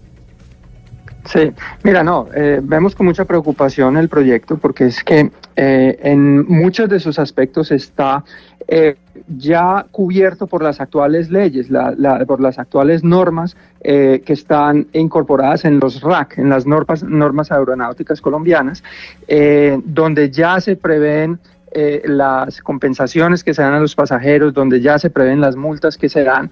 Y, básicamente vemos que, que, que, muchas de estas medidas, eh, sobre todo el tema de la regulación tarifaria o el tema de, la, de, la, de tener que justificar cuando una aerolínea su, incrementa o baja una tarifa, pues eh, es es bien preocupante. Lo, lo escuchamos. Aló. ¿Nos escucha? Ah, bueno, ok.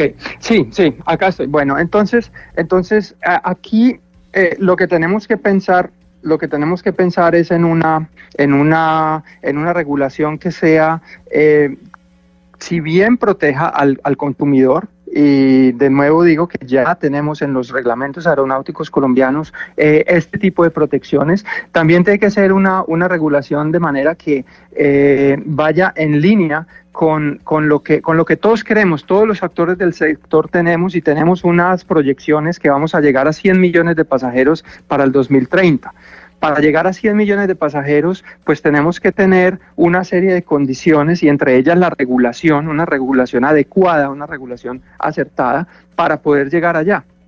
Eh, muchas de estas regulaciones lo que vemos es que se van, juega, a, a pesar de que aparecen atractivas para los pasajeros, finalmente van a terminar eh, pero ¿qué es lo jugando en contra de los mismos intereses de los pasajeros. Es decir, Pero que eh, es no cuando tenemos eh, más competencia en más rutas, cuando tenemos más aerolíneas operando, vamos a tener más, más competencia y más tarifas baratas para los pasajeros.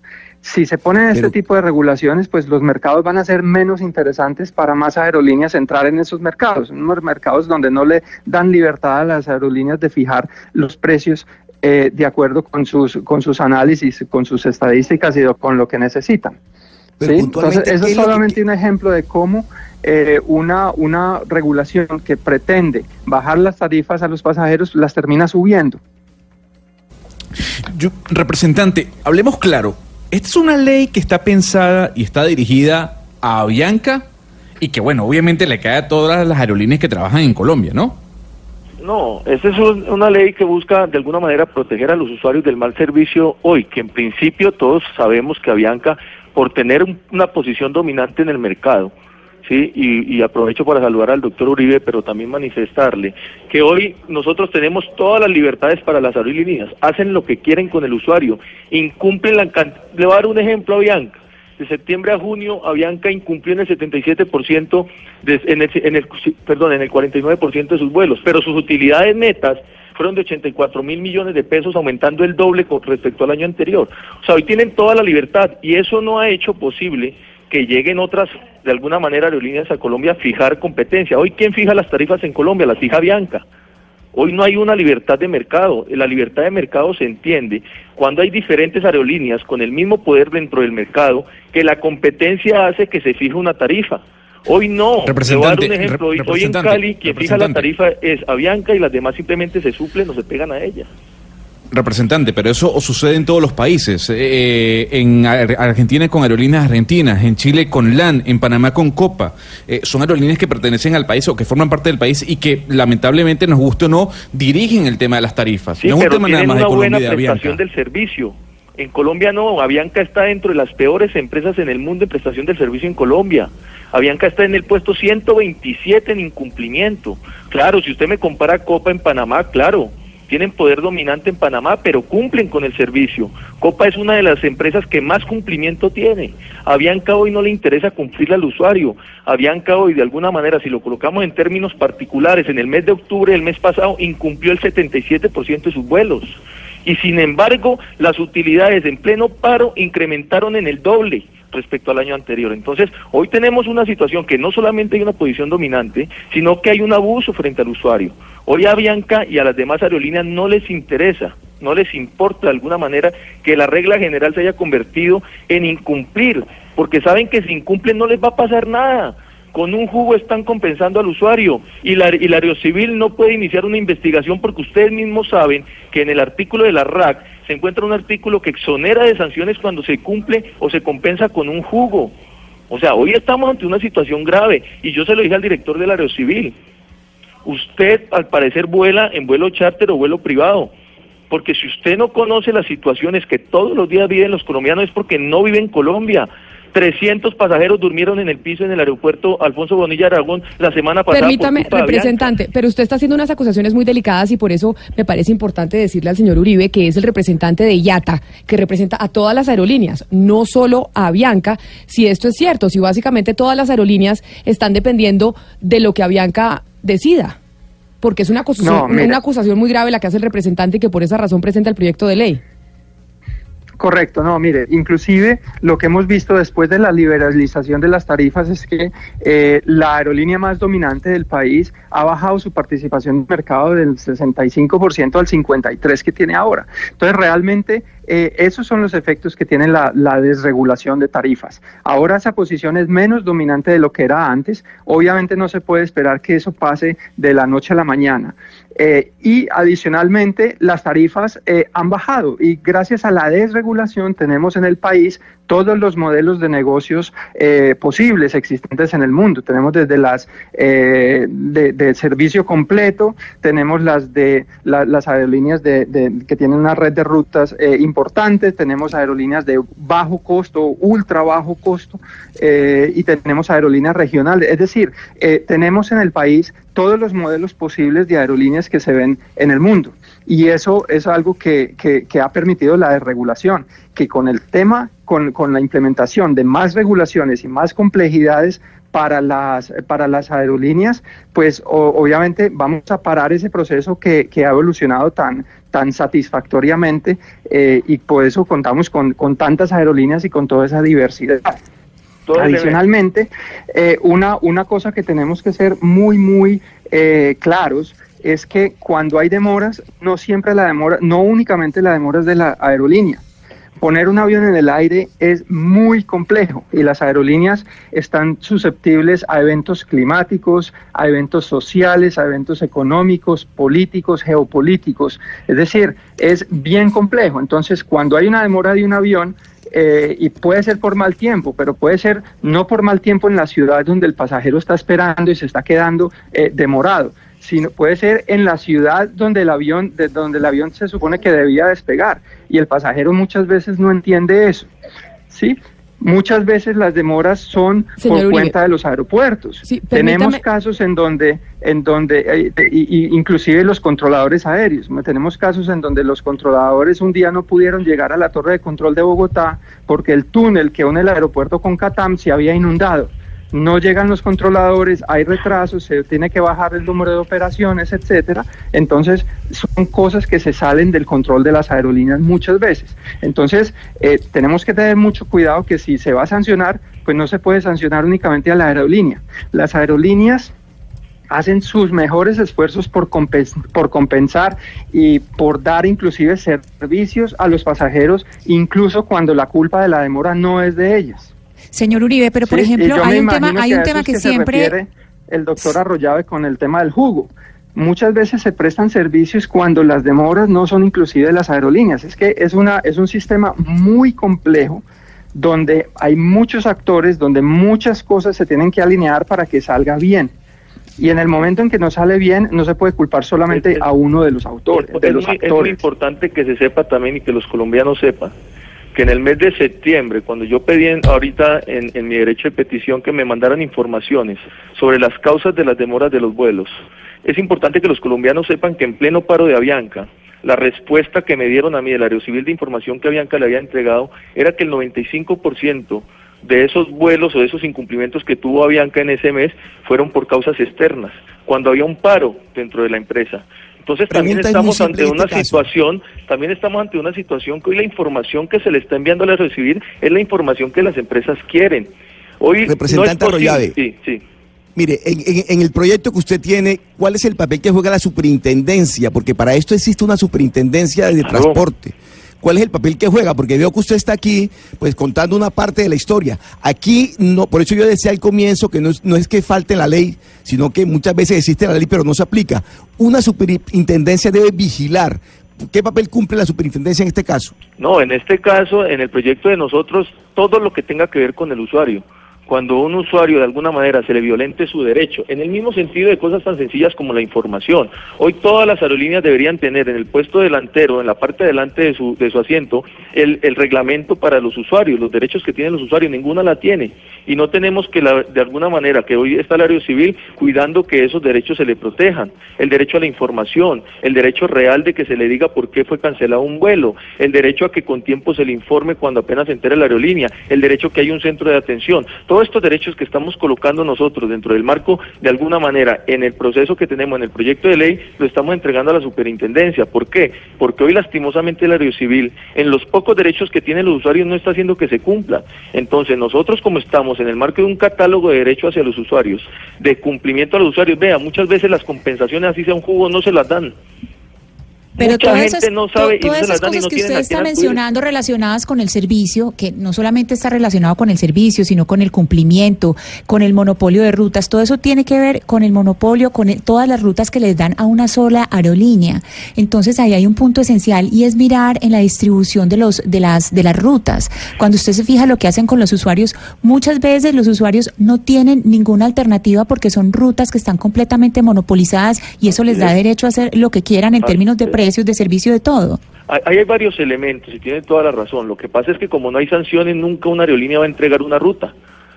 Porque ellos están contentos y ellos así no puedan cumplir con 35 rutas que tienen en un día, ellos prefieren mantenerlas porque no les cuesta nada incumplirlas.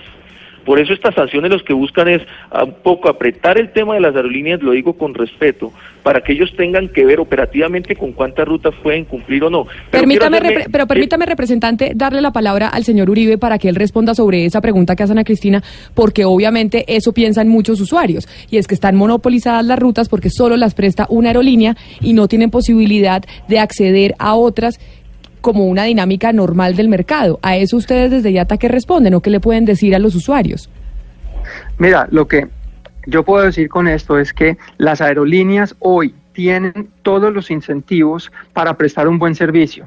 Eso que dice el representante Arroyave, que programan más, más vuelos de los que saben que pueden cumplir, eso no puede ser cierto, porque es que los pasajeros que tienen hoy, si se maltratan de esa manera, pues no van a ser pasajeros mañana de la aerolínea. La aerolínea, cuando esas cosas le suceden, no es porque quieren, no es porque las planean, no es para, para, para obtener más dinero en el corto plazo, porque en el largo plazo eso no va a funcionar. Se pierde la lealtad de los, de los pasajeros y ese es el, el- el mejor regulador que hay. El mismo mercado decide. Entonces, si no, esta aerolínea no me cumple, me voy por la otra por la otra que sí me cumple, eh, pero pero eh, pero el regula, el verdadero regulador está en el en el mercado. Ellos son los pasajeros son los que finalmente deciden por qué, con, con quién viajan. Sí, pero eh, usted hablaba ahorita de que la posición del mercado ha bajado al 55%, pero le quiero informar que en las rutas troncales, ¿por qué no le entrega a los colombianos esa información? En las rutas más importantes, por ejemplo, Cali-Bogotá, el porcentaje no es del 53, es casi el del 80%. En las rutas troncales, que son las más importantes. Representante, representante. Es que, a ver, yo le recuerdo una cosa. Este, es, esas son situaciones que no son anormales para nada. Entre París y Lyon, usted tiene que, el Air France tiene el 83% del mercado. Usted Pero entre, cumple. entre Londres y Pero Manchester, cumple. entre Londres y Manchester, Pero también. cumple. Este es un mercado, este Pero es un mercado de cumple. economías de escala. Dígame cuál Este es en el escalafón de no estas empresas 10 en, prestación del servicio, en el escalafón en qué número En- están estas empresas que me acaba de mencionar. Pero Avianca está en el número 127 en prestación del servicio. estos- Es que si estuviéramos cumpliendo, si las aerolíneas cumplieran en Colombia, no estaríamos en esta discusión. Claro, pero es importante, representante, aclarar que el señor Uribe no es representante de Avianca, él es el representante de IATA, que es la Asociación Internacional de Transportadores De Aéreos, y representa a Correcto. todas las aerolíneas, no solo a una. La gran pregunta es, representante, en esas rutas, en don- em, perdón, doctor Uribe, en esas rutas donde solo hay una empresa prestando el servicio, que eso hace que muchas veces el tiquete sea carísimo, que si no cumplen el usuario tenga que verse sometido a lo que la aerolínea quiera, ¿por qué no hay otras aerolíneas prestando el servicio? Para que los oyentes entiendan. Mira, hay, hay varias cosas y básicamente es, es eh, eh, uno de los temas, digamos, un poco más complicados sobre las barreras, no es ni siquiera abrir una nueva ruta, sino que una segunda aerolínea u- entre a una ruta que ya está siendo operada. Y tiene que ver con el mercado. Eh, si la demanda es poca, pues el mercado es, no es atractivo. Eh, si digamos si la demanda es solamente suficiente para, para, para una aerolínea, pues una segunda aerolínea lo va a pensar dos veces antes de entrar. Ahora, lo que tenemos que pensar es por qué la demanda es poca. Y aquí tenemos que ver la carga impositiva que tenemos. Eh, hablando de rankings, como lo está haciendo el doctor Arroyave, Colombia está de número 134 entre 138 países en el tema de competitividad en los tiquetes aéreos por la alta carga impositiva que tenemos en los tiquetes. Entonces, si queremos aumentar la demanda para que haya mercado suficiente, para que, no- para que entren dos aerolíneas al mercado, pues hay que pensar cómo hacemos para bajar esa demanda. Pues la- las aerolíneas eh, operan con unos márgenes muy bajos. Y tomando la cifra que dijo el doctor Arroyave de los 85 mil millones de una aerolínea, si divide eso por el número de pasajeros, estamos viendo que las aerolíneas ganaron entre 2 y 3 dólares por pasajero. Esa fue la, la utilidad neta que ganaron las aerolíneas. Entonces, por ahí no hay mucho, no hay mucho que, que bajar porque los márgenes de rentabilidad ya están muy pequeños. Ahora, los impuestos, por eso estábamos proponiendo eh, una, una reducción en el IVA, una simplificación en los impuestos, en, en las tarifas de impuestos. Los- los- nosotros tenemos impuestos de timbre, impuestos de turismo, eh, Sí. los, las tasas aeroportuarias, etcétera, que encarecen muchísimo los tiquetes. Entonces, Representante. si una Eh, eh, reducción en esos impuestos incrementaría la demanda y sería una manera de estimular el mercado para animar a más aerolíneas a entrar. Pero a punta de regulación lo que está haciendo es exactamente lo contrario, es desanimando a que las más aerolíneas entren a operar. Sí. Representante, ¿este proyecto de ley también involucra a los aeropuertos, al personal del aeropuerto? Porque allí también hay un problema para el usuario. Claro que sí, nosotros lo que estamos es previendo la responsabilidad que le colocamos al aerocivil y a los aeropuertos de la creación de un centro de atención. Lo que nosotros estamos colocando es que las causas por las cuales, como bien lo decía el doctor Uribe, se cancele o se incumpla un vuelo sean claras y que tengan sus responsables. Obviamente no todas las causas, y en eso estoy de acuerdo con el doctor Uribe, cuando hay incumplimientos, la- si bien la mayoría pueden ser por causas internas de las aerolíneas, muchas de ellas son por malos esquemas del aeropuerto, cuando por ejemplo llega un avión y no le prestan el servicio adecuado para estar todo listo para que el avión pueda de alguna manera desbordar sus pasajeros, o porque de alguna manera no hay conces necesarios para que las aerolíneas puedan hacer su proceso de ingreso a los pasajeros. Yo en eso estoy de acuerdo que esto es un proceso donde se deben integrar a todas las personas y por eso los aeropuertos lo estamos vinculando, a la aerocivil la vinculamos a la superintendencia y a las aerolíneas. Lo que yo sí no puedo estar de acuerdo en la generalidad, que es lo que a mí más me preocupa y yo quiero dejar un mensaje a los colombianos de preocupación, es que hoy las aerolíneas y la, super- aerocivil están pensando solamente en que vamos a incrementar en un 300% el número de pasajeros en el año 2030. Vamos a pasar de 30 millones a 100 millones de pasajeros. ¿Y por qué yo lo digo con preocupación cuando debería ser para nosotros una alegría como país que eso pase? Porque hoy el servicio que se presta en Colombia con 30 millones de pasajeros es pésimo, es de los peores en el mundo. Ustedes se imaginarán, solamente lo digo con marco de duda, ¿qué va a pasar cuando Colombia tenga 100 millones de pasajeros en estas mismas condiciones? Vamos a tener una situación desbordante en los usuarios y vamos a tener una situación preocupante en los usuarios. y yo quiero dejar eso como una preocupación cuando al contrario debería ser, Camila, una alegría para los colombianos tener esa información. Eh, doctor Uribe, yo, yo tengo una duda y es, si usted dice al comienzo de esta entrevista, usted dijo que esto ya no se necesitaba un proyecto de esto porque todas estas eh, reglas para las eh, aerolíneas ya existen. Entonces, yo le quiero preguntar por qué la gente entonces siente que cuando uno se retrasa en un vuelo, uno sí tiene que pagar y en cambio cuando la aerolínea retrasa los vuelos, no pasa nada. Uno como que siente, a mí me tocó esperar porque la aerolínea es la que manda. Si eso ya está arreglado, ¿por qué la aerolínea no cumple? No, es que, a ver, como les digo, ya las aerolíneas y el doctor Arroyave eh, omitió este, este detalle, las compensaciones que las aerolíneas han dado es, son millonarias. Son unas compensaciones eh, muy grandes y por eso precisamente es que es que eh, él menciona es que cuando compensan no sancionan, pero pero no mencionó el valor de las compensaciones que se han eh, dado. Eso ya está ahí. Ahora, el tema, el tema que menciona el, el doctor Arroyave, yo estoy de acuerdo en que, esto es un tema que lo deberíamos mirar con mucha felicidad y, y que, y que si seguimos como vamos no vamos a lograrlo, no vamos a llegar a los 100 millones de pasajeros. Eh, esos, yo los invito a pensar con esos 100 millones de pasajeros, eh, las eh, crearían alrededor de un millón y medio de empleos, un millón y medio de empleos en sectores de la aviación, del turismo, para decirle una cosa, eh, una, un, un dato bien interesante, en la aviación, en el sector de la aviación, no hay informalidad de la aviación comercial, no hay informalidad, es decir, son empleos de gran calidad. Entonces, Sí. eh, todos deberíamos estar eh, trabajando por llegar a esos 100 millones de pasajeros, todos deberíamos, eh, no- las estimaciones de IATA hablan de, de 157 millones en el 2037, a 20 años. Pero por ahí hay Mm. que pasar por el 2030 con 100 millones de pasajeros. Entonces, Venga, estos Uribe, son, eh, son muy buenas noticias. Eh, y la oportunidad que crea de empleo, de bienestar, de turismo, de desarrollo en zonas eh, que hoy están olvidadas y apartadas y que están tratando de ingresar y de conectarse eh, con el mundo, pues es una eh, eh, es unas unas perspectivas y unas posibilidades muy positivas por la cual debemos trabajar. Y aquí sí estamos de acuerdo en que si seguimos como vamos, no vamos a llegar allá.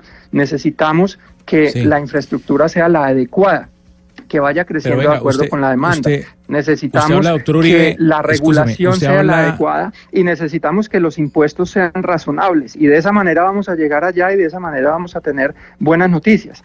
Sí nos debemos preocupar por solucionar esos temas, pero eh, el hecho de llegar allá, estoy de acuerdo con el doctor Arroyaba en que, en que, en que son, son muy buenas noticias y deberíamos estar todos trabajando por eso.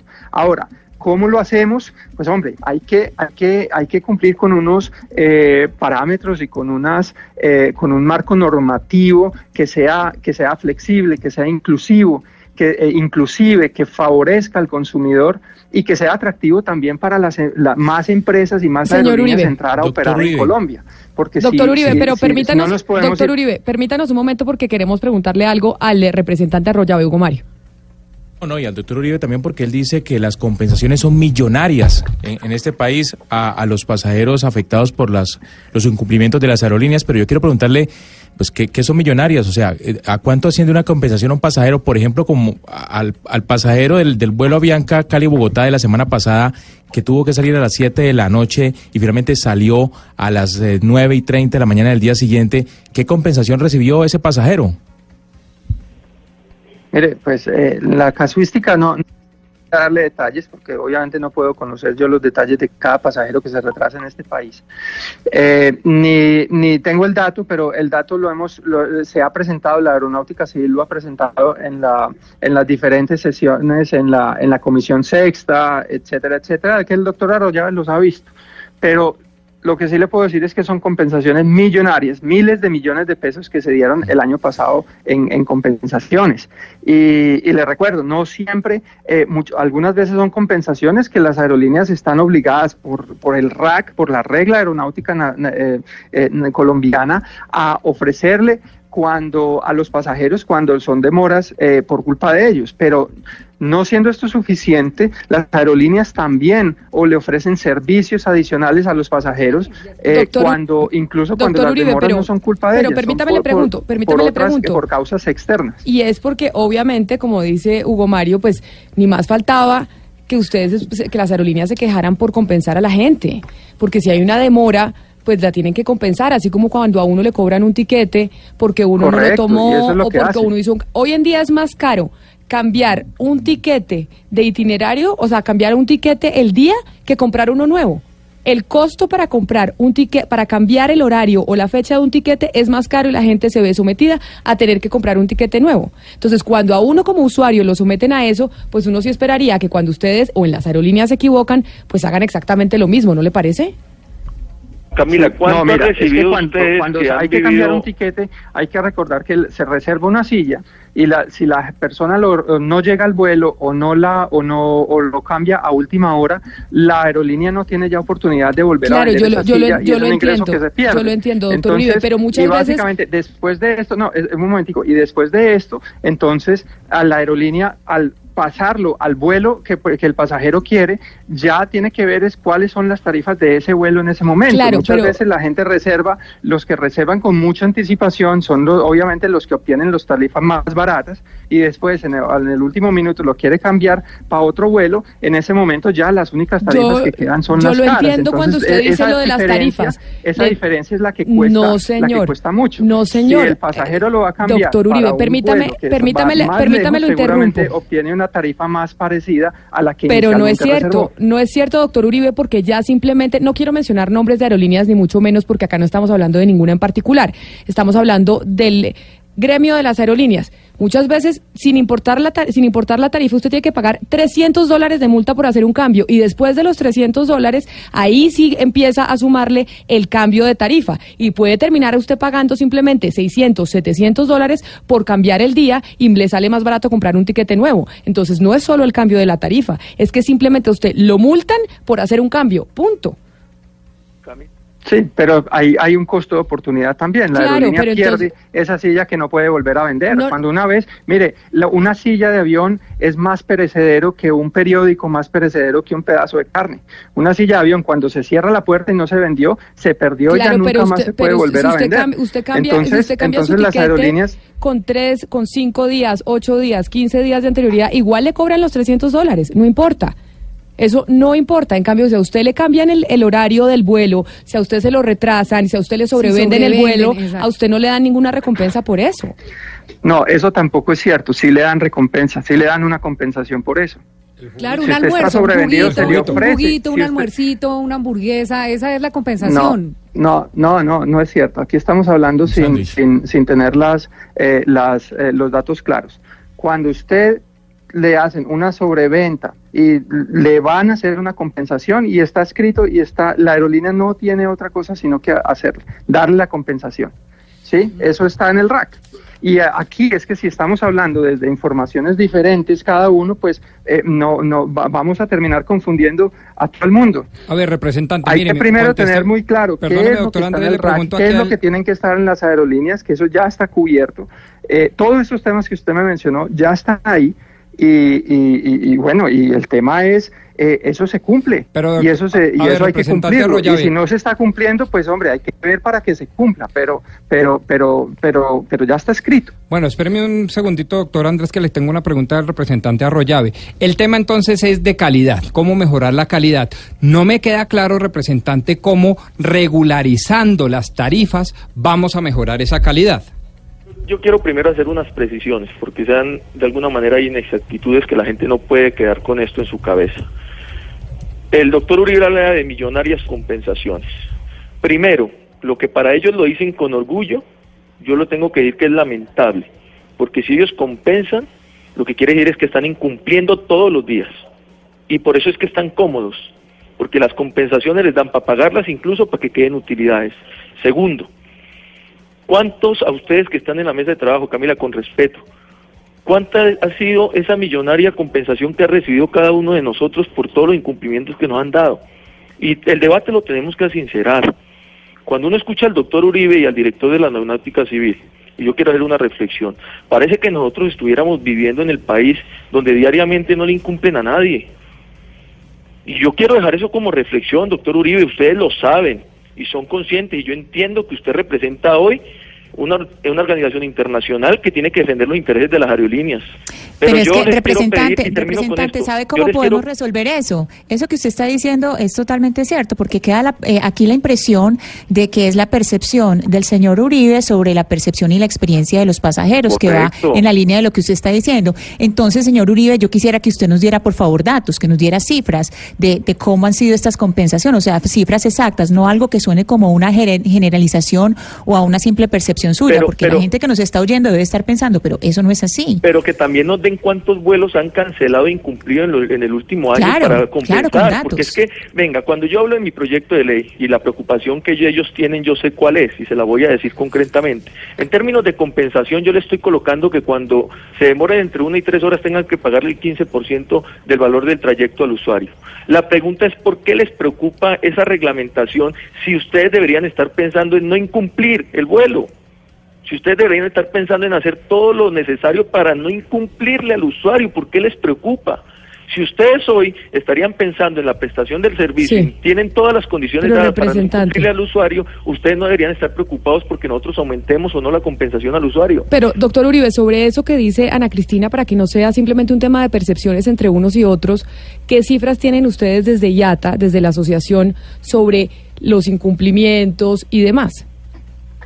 Mire, esas son cifras que tiene la Aerocivil y que, como les dije antes, ya se les han presentado eh, todas las compensaciones, los incumplimientos, etcétera. Eh, eh, eso está. Y no voy a tapar el sol con un dedo. O sea, ha habido incumplimientos, ha habido eh, inconvenientes para los pasajeros. Nuevamente le digo, muchos de ellos eh, son por causas externas a las aerolíneas eh, y por eso no se puede penalizar siempre al, al mismo actor. Es decir, si, estamos pensando en penalizar, hay que pensar en, en, que, en, que, en que se tiene que determinar primero eh, de dónde, cuál es la causa real de esa, eh, de esa demora. ¿sí? Pero aquí el, la cifra, como le digo, yo no las tengo, no las tenemos en IATA de, los, de, la- de las compensaciones, pero la Aerocivil sí las tiene y las cifras que yo he visto que ha mostrado la Aerocivil son eh, millonarias.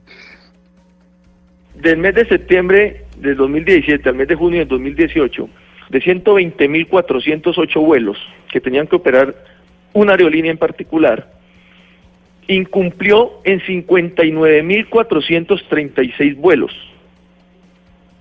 O sea, en la mitad, en un periodo de 10 meses. En ese mismo periodo de 10 meses, respecto al año anterior que cumplió, esta misma aerolínea tuvo utilidades por el doble respecto del año an- inmediatamente anterior, incluso pagando las co- millonarias compensaciones que usted dice, doctor Uribe. En el peor momento de esta aerolínea, de esta empresa, en el peor momento, en el peor momento Señora recibió el doble de utilidades. Entonces, la pregunta que me queda a mí es, las millonarias compensaciones que yo todavía no he escuchado, ni siquiera yo lo sé, ni en la mesa de trabajo, decirme es que yo sí he recibido una millonaria compensación y que los usuarios realmente eso no lo sienten. ¿Sí? sí podemos ver de la mano cómo el de sus incumplimientos pueden ser.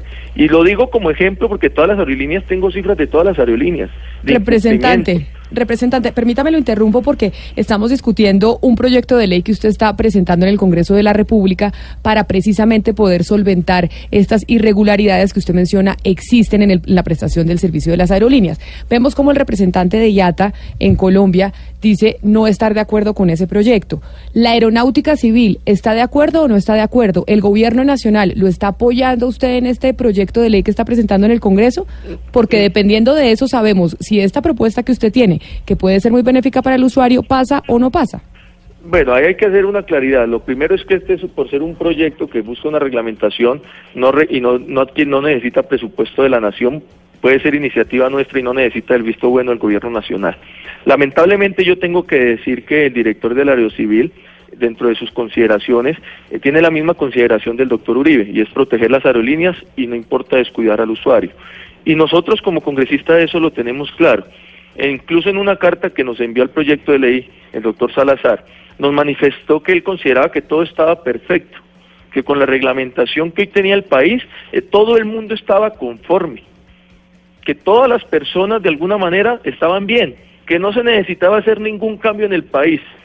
Y entonces yo lo que quiero saber, y, y yo quiero que los usuarios, los colombianos y ustedes me digan, o yo estoy equivocado en el país y en el servicio que me prestan las aerolíneas, ¿sí? O realmente hay un problema. Porque yo siento, escuchando al doctor Salazar y al doctor Uribe, que el del problema soy yo. Que de pronto a mí me han tocado de alguna manera tener unos escenarios difíciles cuando tengo y cojo un avión y solamente me pasa a mí. Yo siento que con la intervención de ellos pareciera que el del problema soy yo.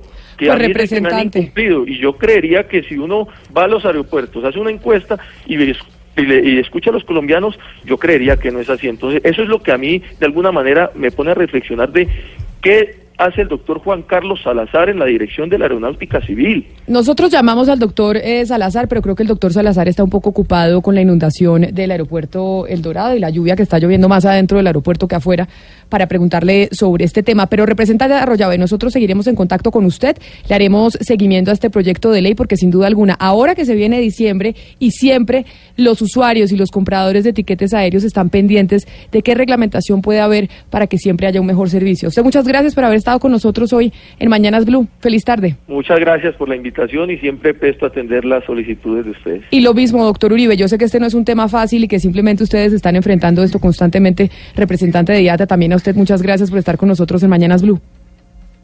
Muchas gracias, muchas gracias a ustedes. Feliz tarde, 12 del día, 50 minutos. Ya regresamos porque vamos a oír la opinión de los oyentes sobre este tema que sin duda alguna siempre genera controversia.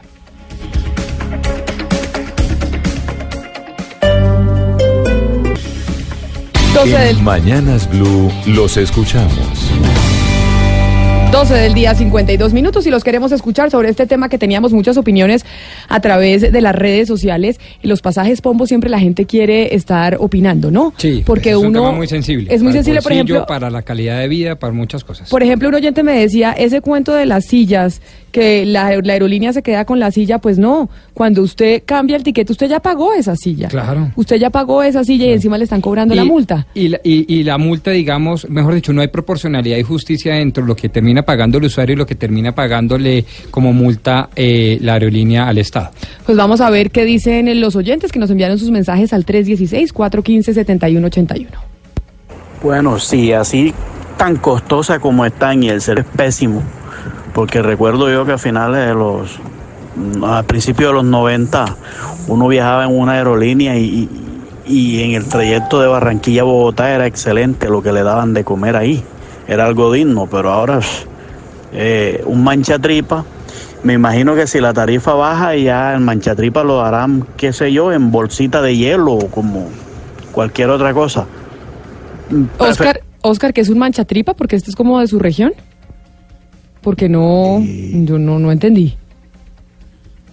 Un jugo. ¿Un jugo? Un manchatripa es un jugo. Un jugo. Bueno. Un jugo de muy mala calidad. Ah, bueno, un jugo de mala calidad. Ahí vamos aprendiendo el, el- el léxico en las diferentes regiones del país. ¿Qué más, dice- qué más dicen los oyentes? Buenos días, soy Carlos Gutiérrez desde Cali. Eh, sí, yo creo que mientras más económico, más baratos sean los tiquetes de los vuelos, eh, menos presupuesto ahora va a haber para prestar un buen servicio. Eso dice otro oyente que nos llamaba desde el Valle del Cauca. ¿Y mujeres llamaron o no, Jennifer? No. No Hoy no diga, las mujeres. no compran tiquetes. A ver, que sí. ¿qué dicen? No, se las compra el novio, el esposo. No, ni entonces- más faltaba, Ay, Jennifer. tampoco. Y son las que más alegan cuando les quedan mal. claro. Sí. Ah, sí. A ver, ¿qué Acá hay una. ¿Qué dicen los oyentes? El precio que usted cancela en este país. Siempre le dicen, con ese precio que quería que le sirviéramos, pavo. Entonces toca atenerse a todo lo que ellos digan. Y eso conlleva un mal servicio, una mala atención, tiempo de espera, cantidades de cosas. Y vamos con un último oyente. Un último. Muy buenos días, eh, habla Alejandro Garcés, era para opinar sobre, sobre la pregunta del día de hoy. Eh, creo que si, si bajarían los costos ¿cierto? en las aerolíneas, eh, sí se vería afectada de pronto la calidad del servicio, porque de todas maneras eh, seguirían subiendo los costos para la prestación del servicio, más y o sea, eh, habría un desbalance en sí en lo económico para, para las entidades que presten nuestro servicio. Entonces, si disminuyen los costos, tendría que bajar personal y todo eso. Bueno, entonces él dice ahí, Pombo, que si disminuyen los costos, pues baja el servicio.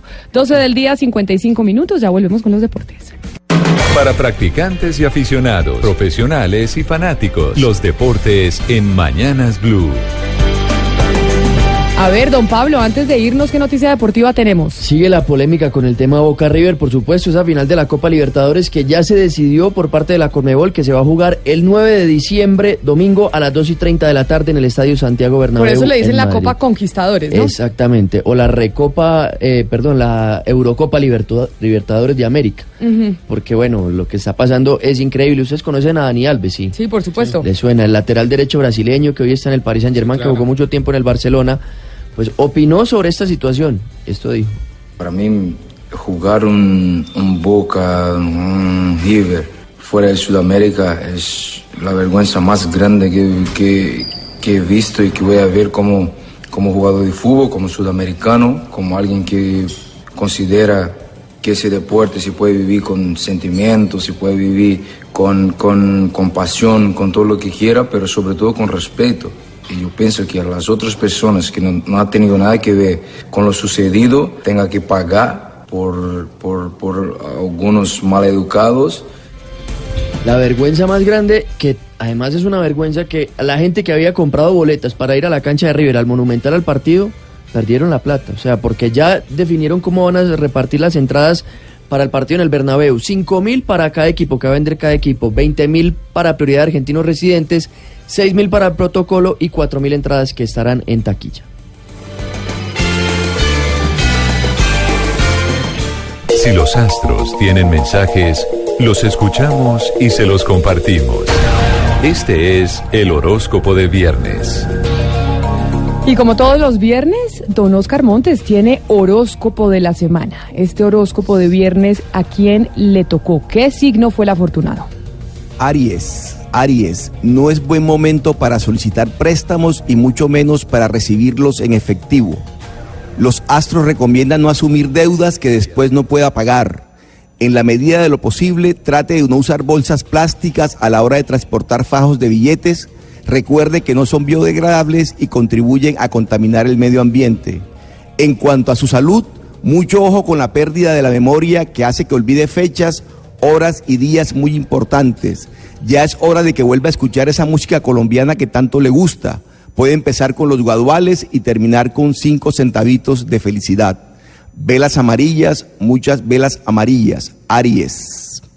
¿Quién es Aries? Dios mío. Eh, yo, yo tengo entendido y casi con certeza que el doctor Gustavo Petro Urrego.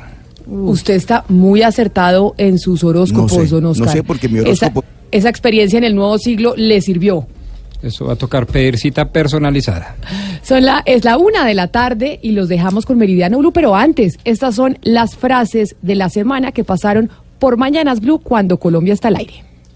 Sobre la reforma a la justicia, la ministra Gloria María Borrero. Yo creo que él les engavetó, eh, que es lo que me consta porque no le ha dado traslado y él realmente, como lo ha dicho públicamente, él no quiere esa reforma a la justicia. Indudablemente le está poniendo palos en la rueda. Rodolfo Ginás, neurólogo colombiano. Mientras no se valore la gente por su capacidad intelectual propia, nunca se va a poder hacer una nación que valga la pena. Padre Francisco de Rubo, presidente de la Comisión de la Verdad. Lo que realmente quisiéramos desatar es una pasión por la verdad en el país, que superásemos los miedos y que tengamos el coraje, pero también la tranquilidad de ahondar en qué fue lo que nos pasó.